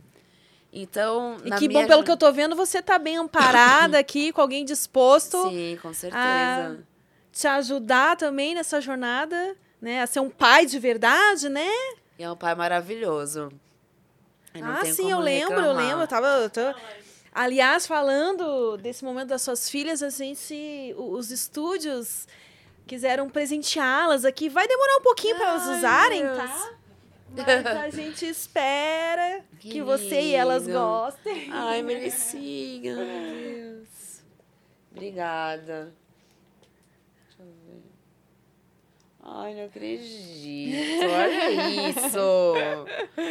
Que coisa mais linda. Hum, Eu cheirinho de Emily é cheirinho, muito bom, né? Que coisa elas linda. estiverem Ó, eu vou mandar foto. Ai, manda, a gente quer ver. A gente quer ver elas foto. usando, quando elas estiverem andando, correndo por aí. Pode deixar que eu mando foto. Muito obrigada. E é isso, na minha gestação eu revivi também mi- minhas situações com minha mãe, com, meus, com meu pai. É, trabalhei isso dentro de mim, assim, para dar um novo significado. Porque eu também não quero. Eu, eu quero quebrar padrões, quis quebrar padrões, quis também cortar esse, esse mal, assim, que, que as situações que eu vivi com a minha família acabaram gerando dentro de mim e eu não, não quero passar isso para as minhas filhas, sabe? É, é óbvio que as minhas, eu vou ter que contar para minhas filhas sobre o, a minha vida tal, mas e será muito difícil falar para elas assim, olha, vocês não têm porque eu acho que avô e avó são figuras muito importantes, principalmente na para uma criança, né, de crescer com essa figura de vó e vô, assim. Infelizmente, eu sinto muito por não poder proporcionar isso às minhas filhas por minha parte, né? Tendo a parte do pai. É, mas eu, eu tentei, assim, consertar e colocar em ordem muita, muitas bagunças dentro de mim, assim, em relação à minha vida toda durante a gestação. E acho que isso me fortaleceu demais, assim. Eu fui formando ali uma, a mãe leoa que eu tô me, me transformando. ah, você se considera esse tipo de mãe, então você acha que vai ser a mãe mais leoa, aquela que quer proteger as crias a Sim, qualquer custo? Eu quero, claro, quero proteger elas, mas eu sei que elas vão voar. Também não quero, não vou ser aquela mãe que é, já viu que prender demais pois não é. dá certo, né? Isso eu aprendi como sentindo na pele o que, que é uma educação completamente dentro de uma bolha. Isso eu não quero para as minhas filhas. E você está preparada para ou pensa em se preparar para isso? Porque a gente sabe que tem a idade certa que a gente gostaria de contar para elas, né? O que a gente Sim. viveu e tal. Porém, sabemos que atualmente, né, em tempos de internet, escola, o pessoal da escola às vezes é muito cruel nas suas colocações, uh, de de repente chegar para elas uh, as coisas distorcidas ou antes de você mesma contar. Sim. Exatamente essa. É isso que eu não quero. Eu não quero que elas fiquem sabendo é, por uma outra pessoa. Eu quero que elas saibam por mim, pelo pai delas. É, quero que, que elas saibam por nós, assim, por mim, né? Porque sou muito mais eu, assim. O pai é uma pessoa normal, né? Não tem um passado diferenciado, assim, como, como eu tenho. Então, mas eu quero contar para elas. Não sei exatamente o momento, mas eu também quero contar para elas quando elas já estiverem entendendo, já estiverem conversando, até mesmo porque eu quero que elas me, me questionem. Eu quero conversar, eu não quero simplesmente falar. Porque é muito fácil chegar e colocar duas crianças na frente e falar e falar, falar. E elas, tipo, não, não tão, ainda não entendem sobre essas questões, sobre o mundo e tal. Eu quero que elas opinem, quero que elas me perguntem, eu quero que se elas quiserem me xingar, mãe, como você foi trouxa, como você foi isso. Eu quero ter um diálogo com elas sobre o meu passado, sobre a prostituição, sobre até mesmo em relação à a, a, a, questão com, com, a, com a minha família, essa questão familiar. Eu quero que, que elas. É, eu não quero que elas tenham raiva do, dos meus pais. É, que elas reverenciem, que elas. Porque é o antepassado delas, né? São os ancestrais, de alguma maneira, assim. Então, eu quero que elas, que elas tenham amor ao, ao, ao avô e avó que, que elas não tiveram oportunidade de conhecer. Então, eu não quero que elas tenham raiva dos meus pais de jeito nenhum, assim. Eu quero contar minha história no meu ponto de vista, com os meus erros. E, e deixar muito claro para elas que o que eu senti falta em relação aos meus pais é justamente o que eu não quero que falte a elas, que eu, que eu como mãe quero vou fazer de tudo para para que elas tenham muito amor, muitos abraços, muitos elogios, para que elas tenham elas tenham uma infância leve. É o que eu mais quero, que elas tenham uma, uma infância leve. Que eu acho que é a fase mais importante assim na nossa vida, é a nossa base. Você e... vê que a gente, quando a gente vai caçar tanta é. coisa que tem de problema é, é. sempre ligado à infância, é. né? Traumas de infância e tal. Pois é. Aí. Tanto é que quando elas têm as crises de choro dela, hoje em dia, a gente até brinca, né? O Chico, a gente fala, ai, para de chorar, vocês mal chegaram no mundo, né? Se souberem o que, que é problema, não tem problema nenhum. Assim, não, é, acabaram de chegar, chegar já estão sem paciência, estressados, chorando. É, a você gente... sente que elas têm a personalidade diferente uma da outra? Já sim, dá pra perceber? Sim, a Maria era muito risonha. Não que eles não sejam, mas a Maria é mais dada, assim. Ela é mais... Ela é mais entregue. A Elis, ela. A Maria é muito pai, puxa muito pai. Ah, assim. é? É, mas é, extrovertido, ama uma câmera. Tira foto, já é uma blogueirinha, já faz até. Ama ver uma telinha ali na frente dela. Olha só. A Elis já é mais fechadinha, ela é risonha, só que assim. É, ela é muito observadora. Aí já sou eu. Muito observadora. Tem que. Ela tem que conquistar a confiança dela para ela dar um sorriso. Assim, pra nós dois, óbvio, a gente. Ela, ela tem sorriso muito fácil pra nós dois. Pra avó, pra pessoas que, que já fazem parte da vidinha delas ali. Mas chega alguém estranho pra elas, assim, tipo uma amiga que nunca foi em casa a primeira vez. Aí ele já fica olhando, assim, já fica meio desconfiada tal. E a Maria não, a Maria já, já fica toda se remexendo, já pedindo colo do jeito dela. Então, e elas têm uma. A Maria. A Elis ficou duas semanas no hospital quando nasceu. Então, a Maria ficou sendo a filha única durante duas semanas. E foi muito. Foi muito engraçado até, porque a- o primeiro contato delas fora da barriga foi quando eles é, recebeu a alta, isso duas semanas depois, quase, quase três semanas, na verdade, depois. E aí a gente colocou uma do lado da outra. E a Maria olhou assim, se revoltou. E ficou desse tamanhozinho, assim, pulando. E começou a chorar. Gente, olha. Ficou bolada. Não me que contaram que eu tinha uma irmã. Pois é. Se revoltou. Papai e eu- mamãe são só meus. Sai daqui. Ficou boladíssima. E hoje em boladíssima. dia, a Maria é mais calminha nesse sentido. E a Elisa, assim, a gente coloca uma do lado da outra, a Elisa vai lá, é, puxa cabelo na Maria, quer enfiar o dedinho no olho da, da, da Maria, é, aperta o nariz, ela, ela tem esse ladinho mais. E a, e, a, e a Maria, ela é mais delicadinha, ela... Então, assim, tem personalidades e, e o jeito de ser, É assim. muito doido isso, né? Uma Como mais delicada, desde a outra... meses já É. tem essa. Que loucura. É, E vocês dois se conheceram como? Vocês estão juntos há quanto tempo? faz um ano e. Ah, faz pouco quase tempo. dois anos, é. Eu engravidei com três meses de relacionamento. Gente, olha. Nós nos conhecemos. a- Intenso. Foi. frisar que era um mês era um ano. Ah, ele, ele tá falando aqui que era pandemia, então um mês valia como um ano. É. É, Outros tempos, né? Não, é, não eram tempos normais. É. Nós nos conhecemos em setembro de 2020. E foi bem na, na fase, assim, foi quando começou a pandemia e tal. E, e daí foi no momento que é, o mundo começou, tipo, vamos, vamos tentar, né? Voltar as coisas ao, normal, aos poucos tal. E até então eu tinha ficado em casa, é, vem, sozinha, tava solteira fazia mais de um ano.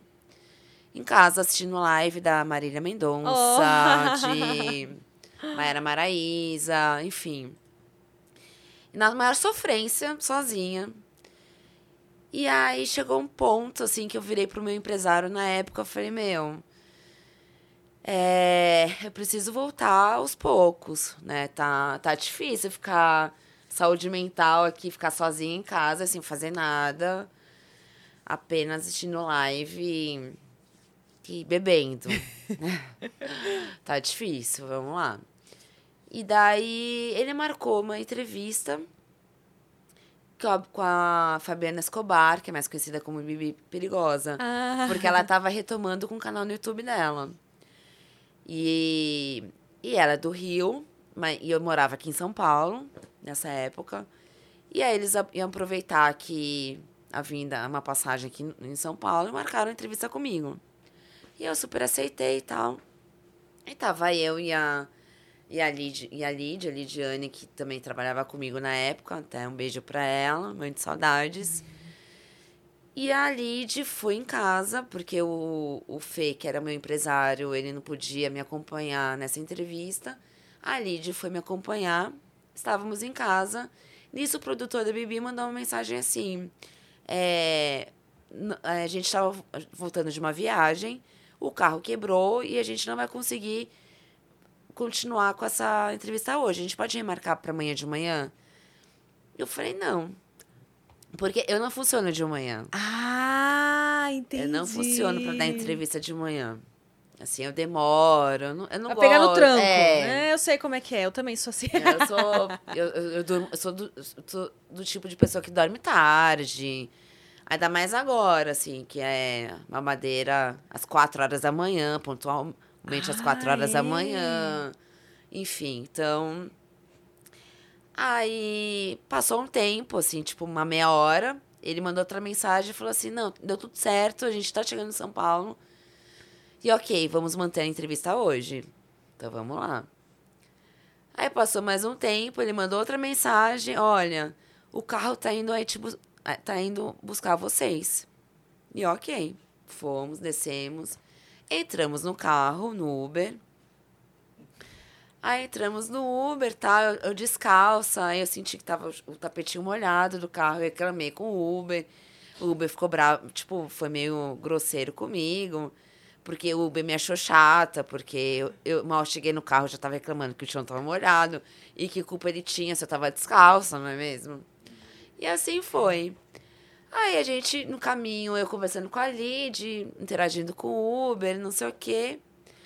Daí chegamos no, no lugar do, do- do- da gravação. Aí eu tava pronta pra falar, então tá bom, boa noite, né, tal. Ele estacionou o carro e desceu junto. E desceu junto e entrou junto com a gente no estúdio. Eu olhei pra Lídia e falei, nossa, que estranho, né? O Uber entrando e tal, mas tudo bem. Entrou no estúdio, cumprimentou todo mundo, não sei o quê, não sei o quê. Falei, tá. O Uber, não era Uber, era Chico, seu Chico. Nossa, O que produtor. o produtor, do que ele fala, olha, tem um amigo nosso, um produ- produtor, um colega, lá- seja lá quem for, mas da maneira que ele falou, tô mandando um carro aí te buscar, o que, que a gente pensa? É um Uber? Aham. Então, o momento todo, pra mim, era um Uber. Era Chico, que trabalhava na época na produção da Bibi. E você tratando ele como. É, um. é. É. Aí, durante a entrevista com o Bibi e tal, o Chico tava ali. é, era o que fazia de tudo, né? E ele tava controlando o som da entrevista. Então ele tava bem pertinho. E toda hora eu ficava de olho naquele menino, que é o Chico. Intrigada, menino, mas eu pensei que fosse o motorista do Uber. É. Aí me chamou a atenção a pessoa. E daí a entrevista acabou. E aí eu tava animadinha e tal, né? Eu até perguntei, posso continuar aqui bebendo com vocês? Ah, claro, fica tal. E eu comecei a falar com um, com o outro, assim, tipo, porque eu, eu queria saber quem que. Eu queria saber quem era o Chico. E eu queria primeiro saber se ele, se, se, se ele tinha alguém, se ele tava né, com alguém, enfim. E queria saber quem era. E chegou num ponto que todo mundo sabia que eu queria pegar o Chico, menos ele. E aí meu cigarro acabou. Eu comentei, o Chico falou: "Ah, eu vou no posto comprar, numa loja de conveniência para comprar seu cigarro". Eu falei assim: "Eu vou junto". E aí, nisso, uma, uma menina saiu não sei da onde e falou, também vou. Ah, pô. Ah, eu, aí eu olhei pra menina, falei, Ai, empata foda. eu falei, então vamos. Aí o Chico deu um jeito e falou, senta comigo na frente, pra ela sentar atrás. Eu falei, tá bom, fomos, voltamos, tal. E a gente continuou um pouco ali. E a Bibi foi a quem... Ela falou, meu, eu vou colocar uma música pra vocês dançarem. É, já era três horas da Nossa, Três da manhã. manhã já. E o Chico foi. Ele quebrou todos, os- todas as minhas regras, os padrões. Porque eu nunca gostei de carioca, no sentido de relacionar com homem carioca. Eu sempre ach- achei carioca muito marrento. Pelo menos todos os cariocas que eu já tinha conhecido era tudo marrento. E eu, nunca, eu sempre pensei, nossa, eu nunca vou namorar com carioca. Chico é carioca. Cuspiu pra Ah, cima, e ó, é. cuspiu pra Viu? cima. Chico é mais novo, cinco anos mais novo. E eu também nunca. Sempre falei, nossa, nunca vou me relacionar com. com... Nunca gostei, na verdade. Sempre gostei de homens mais velhos, né? Eu falei, ah, não, homem mais novo é só problema. Não, Homem é novinho- maturidade ali. Novinho e carioca, né? É, cinco anos a menos. Eu falei, então. E aí, quando. Aí nós ficamos nessa noite. E eu não queria dormir com ele. Com eles lá, porque eles, foram, eles dormiram nesse, nessa casa que foi o estúdio. E aí eu falei, não, eu vou embora. A gente, a gente fez sexo, né, nessa noite e tal. E depois eu falei, não, eu vou embora. E ele, não, fica aqui, dorme aqui e tal. Daí eu pensei, bom, já- a Bibi, a Valéria, que é a assessora dela, já estavam dormindo no quarto, e eu e Chico no, no colchão, no, no, no chão. E aí eu, aí eu pensei, criei um plano na minha cabeça. Bom, eu vou esperar ele dormir, vou levantar devagarzinho, pegar minhas coisas, pedir um Uber real, né? e vou embora Uber. daqui. Uber real. Tava tudo certo, meu plano. Acordei sozinha no quarto. Que isso? Ele que estragou a francesa. Acordei sozinha no quarto. Que reviravolta. É.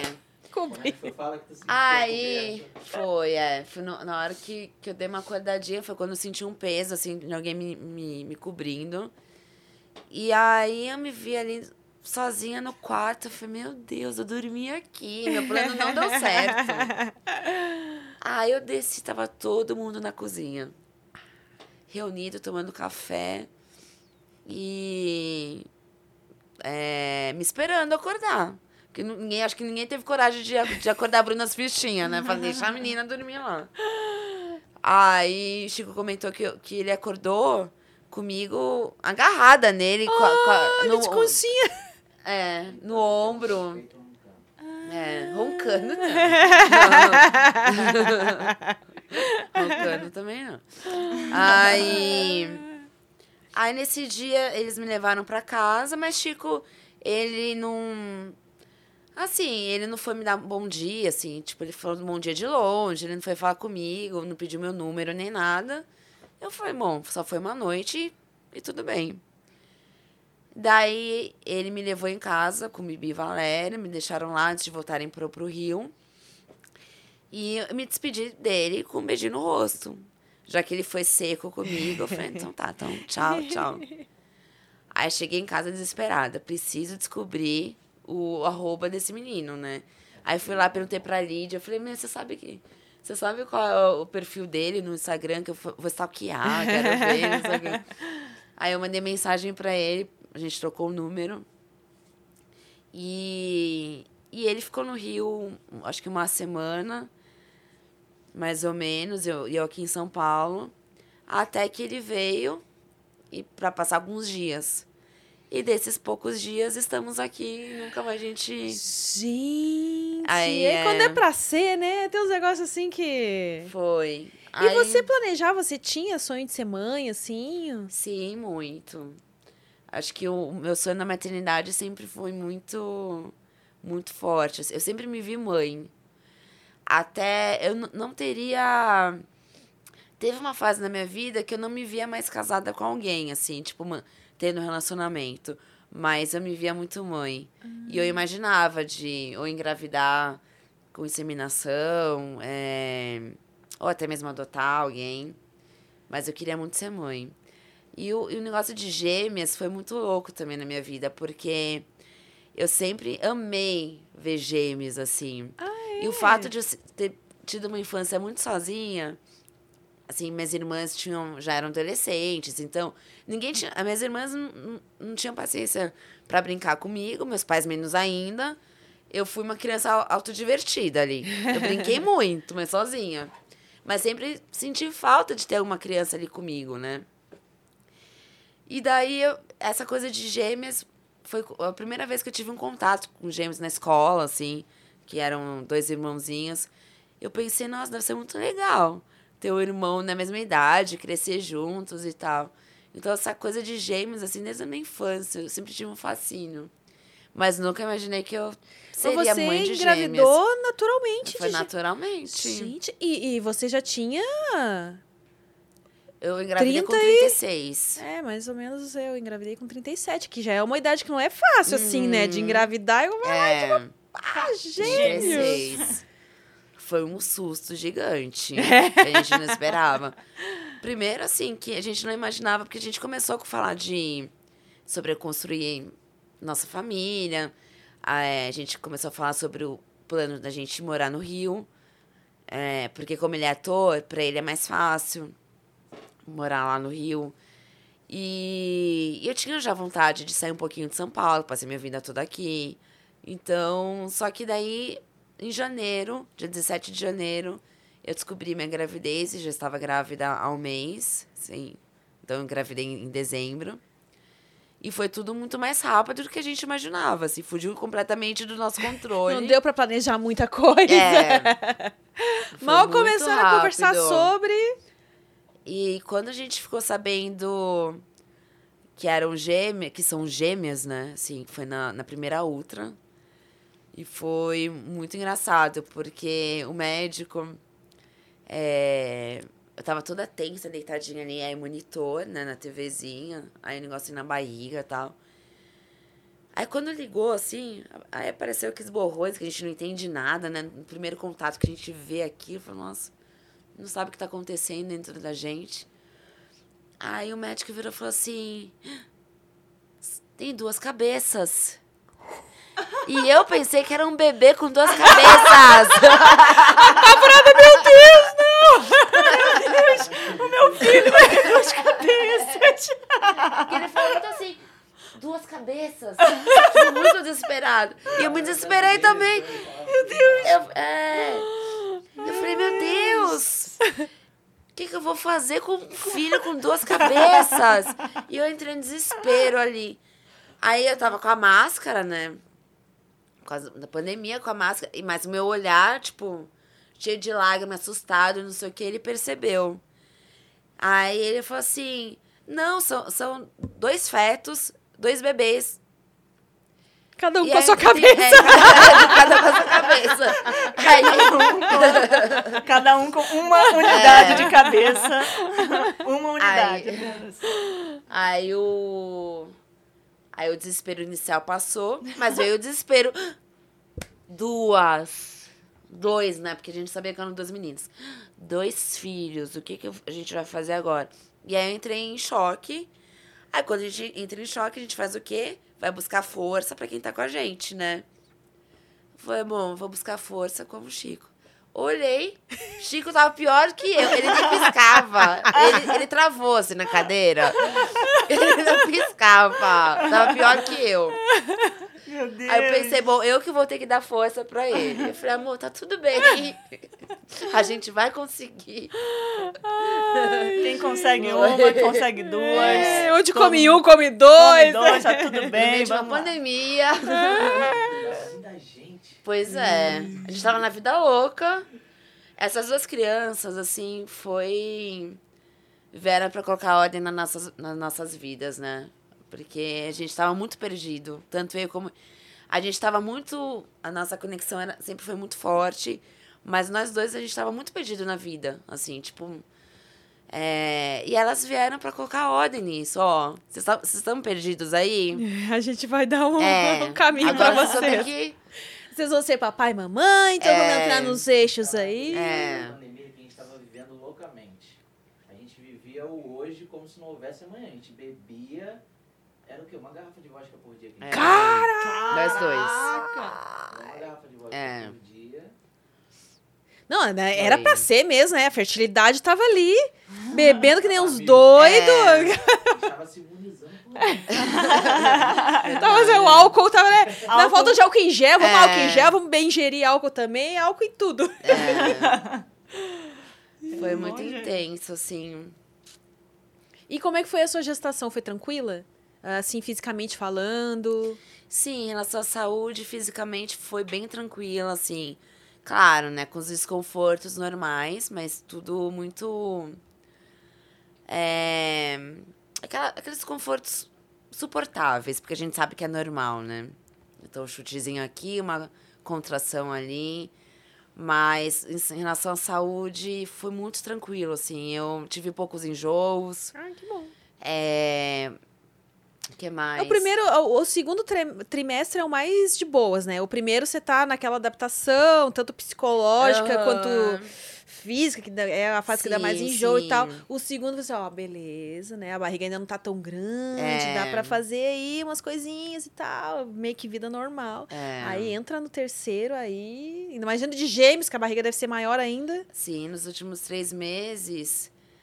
Não, dois meses, né? Eu me sentia uma senhorinha. Porque eu levantava, assim, eu tinha que virar pra levantar do sofá. Aos pouquinhos, sabe? Não conseguia levantar de uma vez, porque a barriga tava gigante, muito pesada. Aí eu andando bem assim, os pezinhos. Foi. Eu não encontrava posição mais pra dormir. Era um calor, eu sentia aquele calor de dentro pra fora. Toda hora eu tava no sabe que a gente quer te trazer aqui desde essa época, né? Mas aí a gente, pô, mas ela tá grávida. Na É. pandemia, não, acho que não vai rolar, né? Vai ser meio perigoso trazer É. ela. Aí espera, não, vamos esperar, deixa ela ter as bebês, deixa elas ficarem um pouquinho maiores. Aí já, próxima- Você tá aqui na lista do Prosa desde os primórdios do Prosa que a gente quer te trazer aqui. E espero voltar um dia com elas aqui. Com, a com o meninas do Vena. sentadinhas, Com as Ah, com as meninas! É, Ih, ai, ah, eu trago a lista também, trago minha filha. mas foi tudo muito tranquilo. Emocionalmente também, assim, eu acho que é um desafio muito grande para qualquer mulher. A gente. Só, só quem é. Só a mulher e quem é mãe entende os conflitos internos. Dá uma tudo bugada, que se passa né? na nossa, nessa nossa cabeça. Tipo, por mais que a gente vá. É um processo onde você tá se acostumando, que você vai ser Uhum. mãe e tal. Mas tá, nasceu.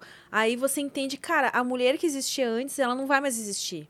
A liberdade que eu tinha antes, ela não existe mais. Uhum. E ao mesmo tempo é um amor que, tipo assim, é um amor tão grande e que por isso acho que dá tanto medo também. Porque você pensa, puta Sim. que pariu, mano, nunca mais eu vou ficar em paz nessa vida, porque eu vou estar sempre preocupada É. né? É um negócio muito louco, assim, é responsabilidade, é uma mistura de sentimentos, assim. Sim. Ao mesmo tempo que a gente quer ser a, a melhor mãe, vem insegurança. Isso eu não consegui. É.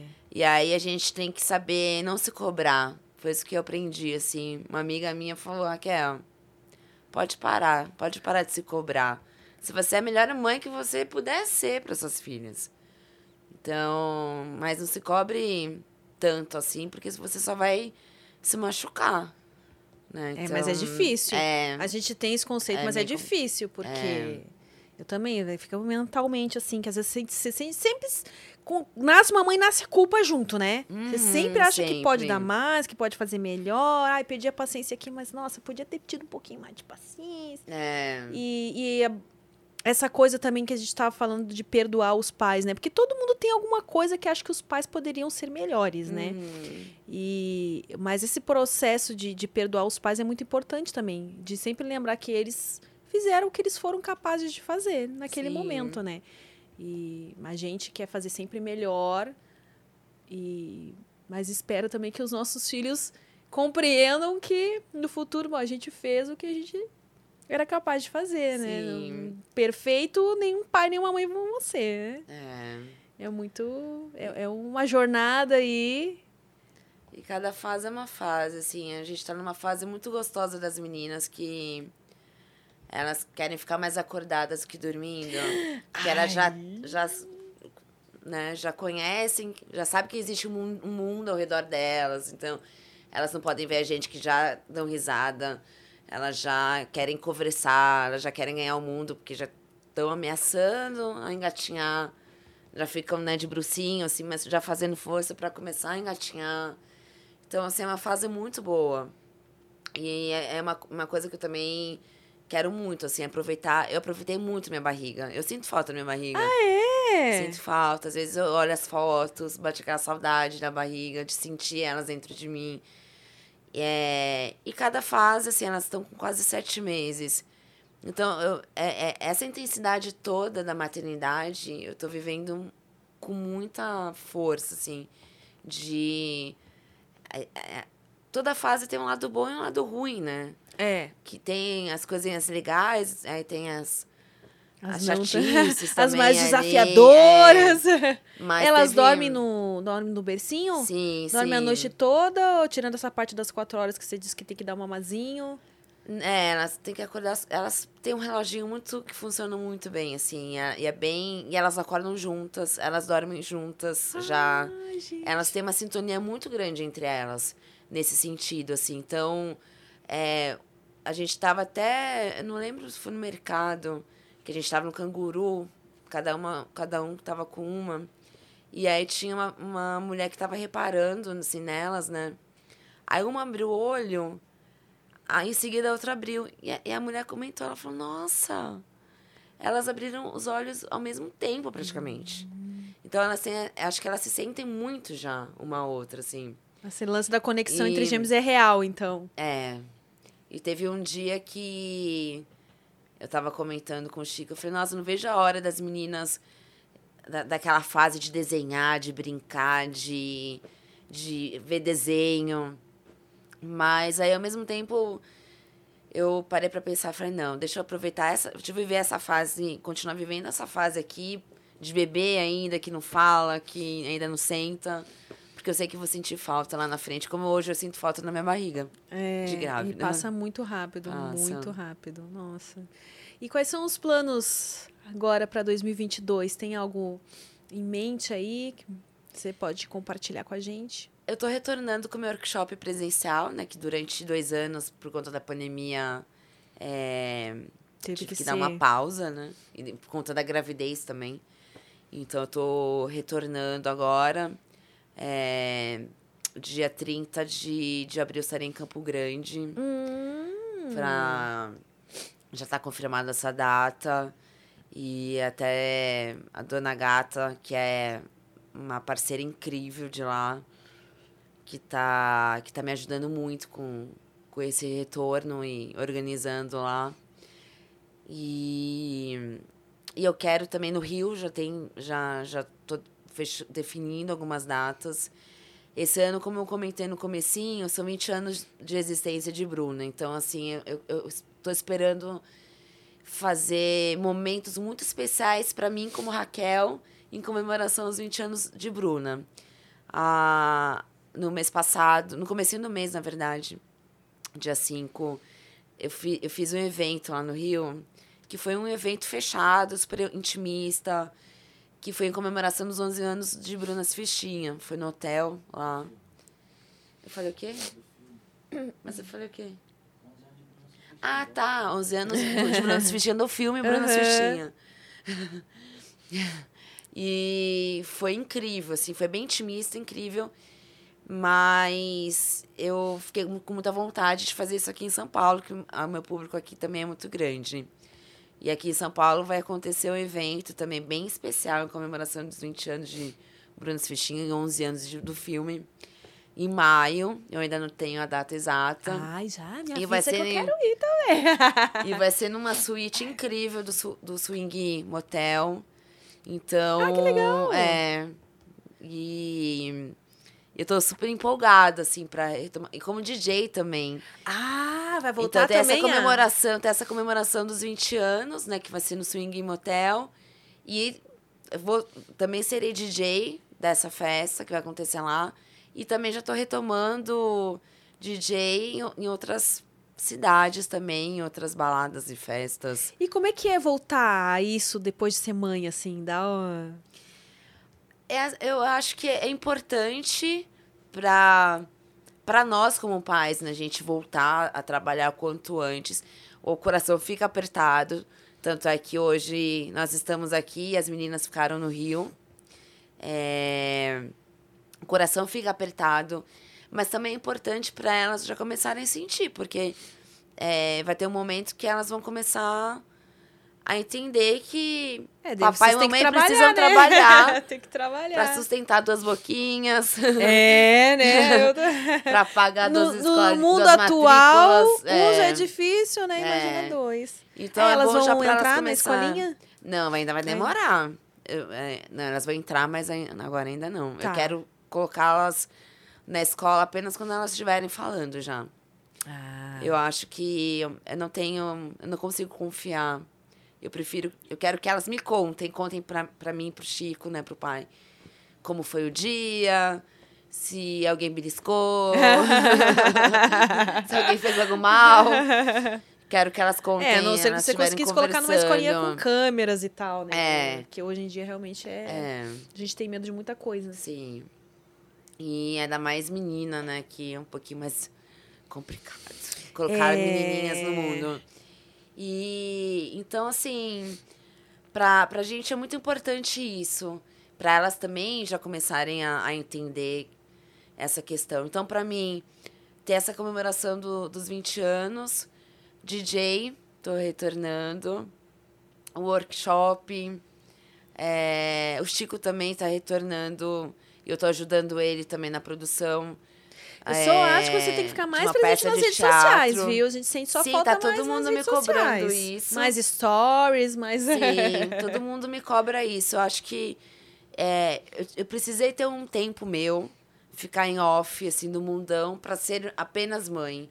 Até mesmo porque os, os três, quatro primeiros meses é, foi, foi apenas eu e Chico, as meninas. É. A gente não teve rede de apoio.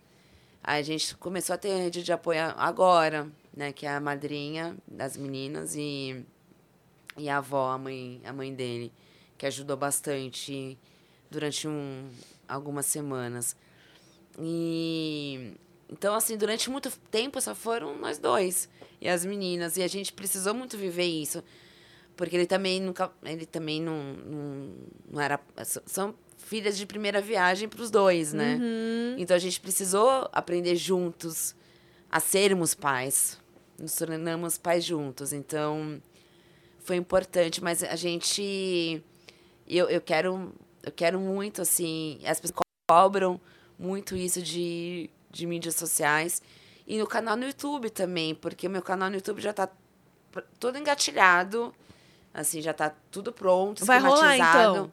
Vai, vai rolar. Quer deixar aí pra breve. gente já? Já tem um. Já pode divulgar o. É, não, não tenho um link ainda, Ah, tá? tá. Vou, Mas vou acabar então- divulgando no, no Instagram. Então a gente vai deixar o link do Instagram dela aqui pra vocês seguirem. Né? É. Aos poucos ela vai voltando lá a postar, vocês vão ficar E no- sabendo das novidades. É, e no canal, principalmente, assim, é, para quem quer ver esse meu lado mãe, vai gostar bastante do que a gente tá preparando, Ah, assim. que legal. Então você vai, vai É, compartilhar tem com muitas a... coisas que eu deixei de compartilhar, mas que a gente foi registrando. Ah, que bacana. Que nem a, Elis, ela nasceu dentro da bolsa intacta. E a gente tem essa filmagem do parto, Sério? tudo. E daí, tipo, é uma das coisas que a gente vai mostrar no canal, que eu vou contar, vou falar. Nossa, vai ser muito legal. Sim.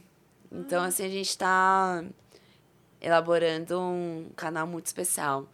Pra quem é mãe, pra quem também não é mãe, enfim, mas pra quem quer me ver, né, quer ver essa minha versão ma- na maternidade, vai curtir bastante. E no Instagram também eu vou, aos pouquinhos eu vou Vai voltar a começar aparecer. a aparecer. Eu vi que você. Acho que a última postagem que você fez foi até comentando disso, né? Que é importante pra mulher ter essa. Sim. Eu essa fiquei- parte mulher mesmo, né? Às vezes a gente fica tão imersa nessa coisa da maternidade. Sim. Não, peraí, deixa eu cuidar um pouquinho do meu lado mulher também. Eu fiquei dois anos sem, não, sem fazer meu cabelo, por exemplo. Nossa. Por isso que foi a última postagem até foi Sim, sobre aham. isso, assim. E é uma coisa que a gente não pode se cobrar também, essa questão física. Eu engordei 27 quilos na, na gestação. Ainda falta 14 para eu perder. Mas eu não tô me cobrando. É um momento meu, eu até tô gostando. Eu me olho no espelho, também, tipo, não fico É, não desesperada. parece que você, tipo, tá 14 quilos acima do peso. E eu tô respeitando o meu, o, meu tempo, o meu momento, assim, de pouco em pouco tal. Ah, e você tá com um Então, semblante que tão. as- As isso- meninas até comentaram lá no Vênus também. É. Você tá com um semblante, assim, muito leve, muito alegre. Dá pra ver a felicidade no seu olhar, assim. É.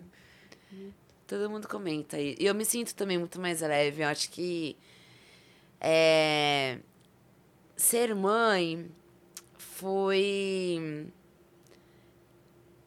é, Foi a razão que eu precisava ter na minha vida. Eu tenho amigas e eu não julgo de jeito nenhum mães, é, mulheres que não querem ser mães. Eu não, eu não digo que para uma mulher ser completa ela precisa ser mãe, não. Eu conheço muitas mulheres fodas que, meu, que determinaram, eu não quero ser mãe. E tá tudo certo. Mas, pra mim, Raquel, eu digo que eu, eu me senti completa sendo mãe. Oh. Nenhum homem me, me, me faria, me daria essa felicidade. Ninguém. A não ser as minhas filhas, a Maria e a Iris. Ai, gente, que lindo. e me diz uma coisa, como é que foi que você teve contato com a, com a Débora Seco no processo todo de construção do, do personagem, né? Que não é um personagem, mas assim, pra Débora ela teve que interpretar você. Uh, como você teve contato direto com ela? Ela não fez laboratório comigo. Ah, não chegou a fazer? É, o preparador dela, o Sérgio Pena, que é incrível.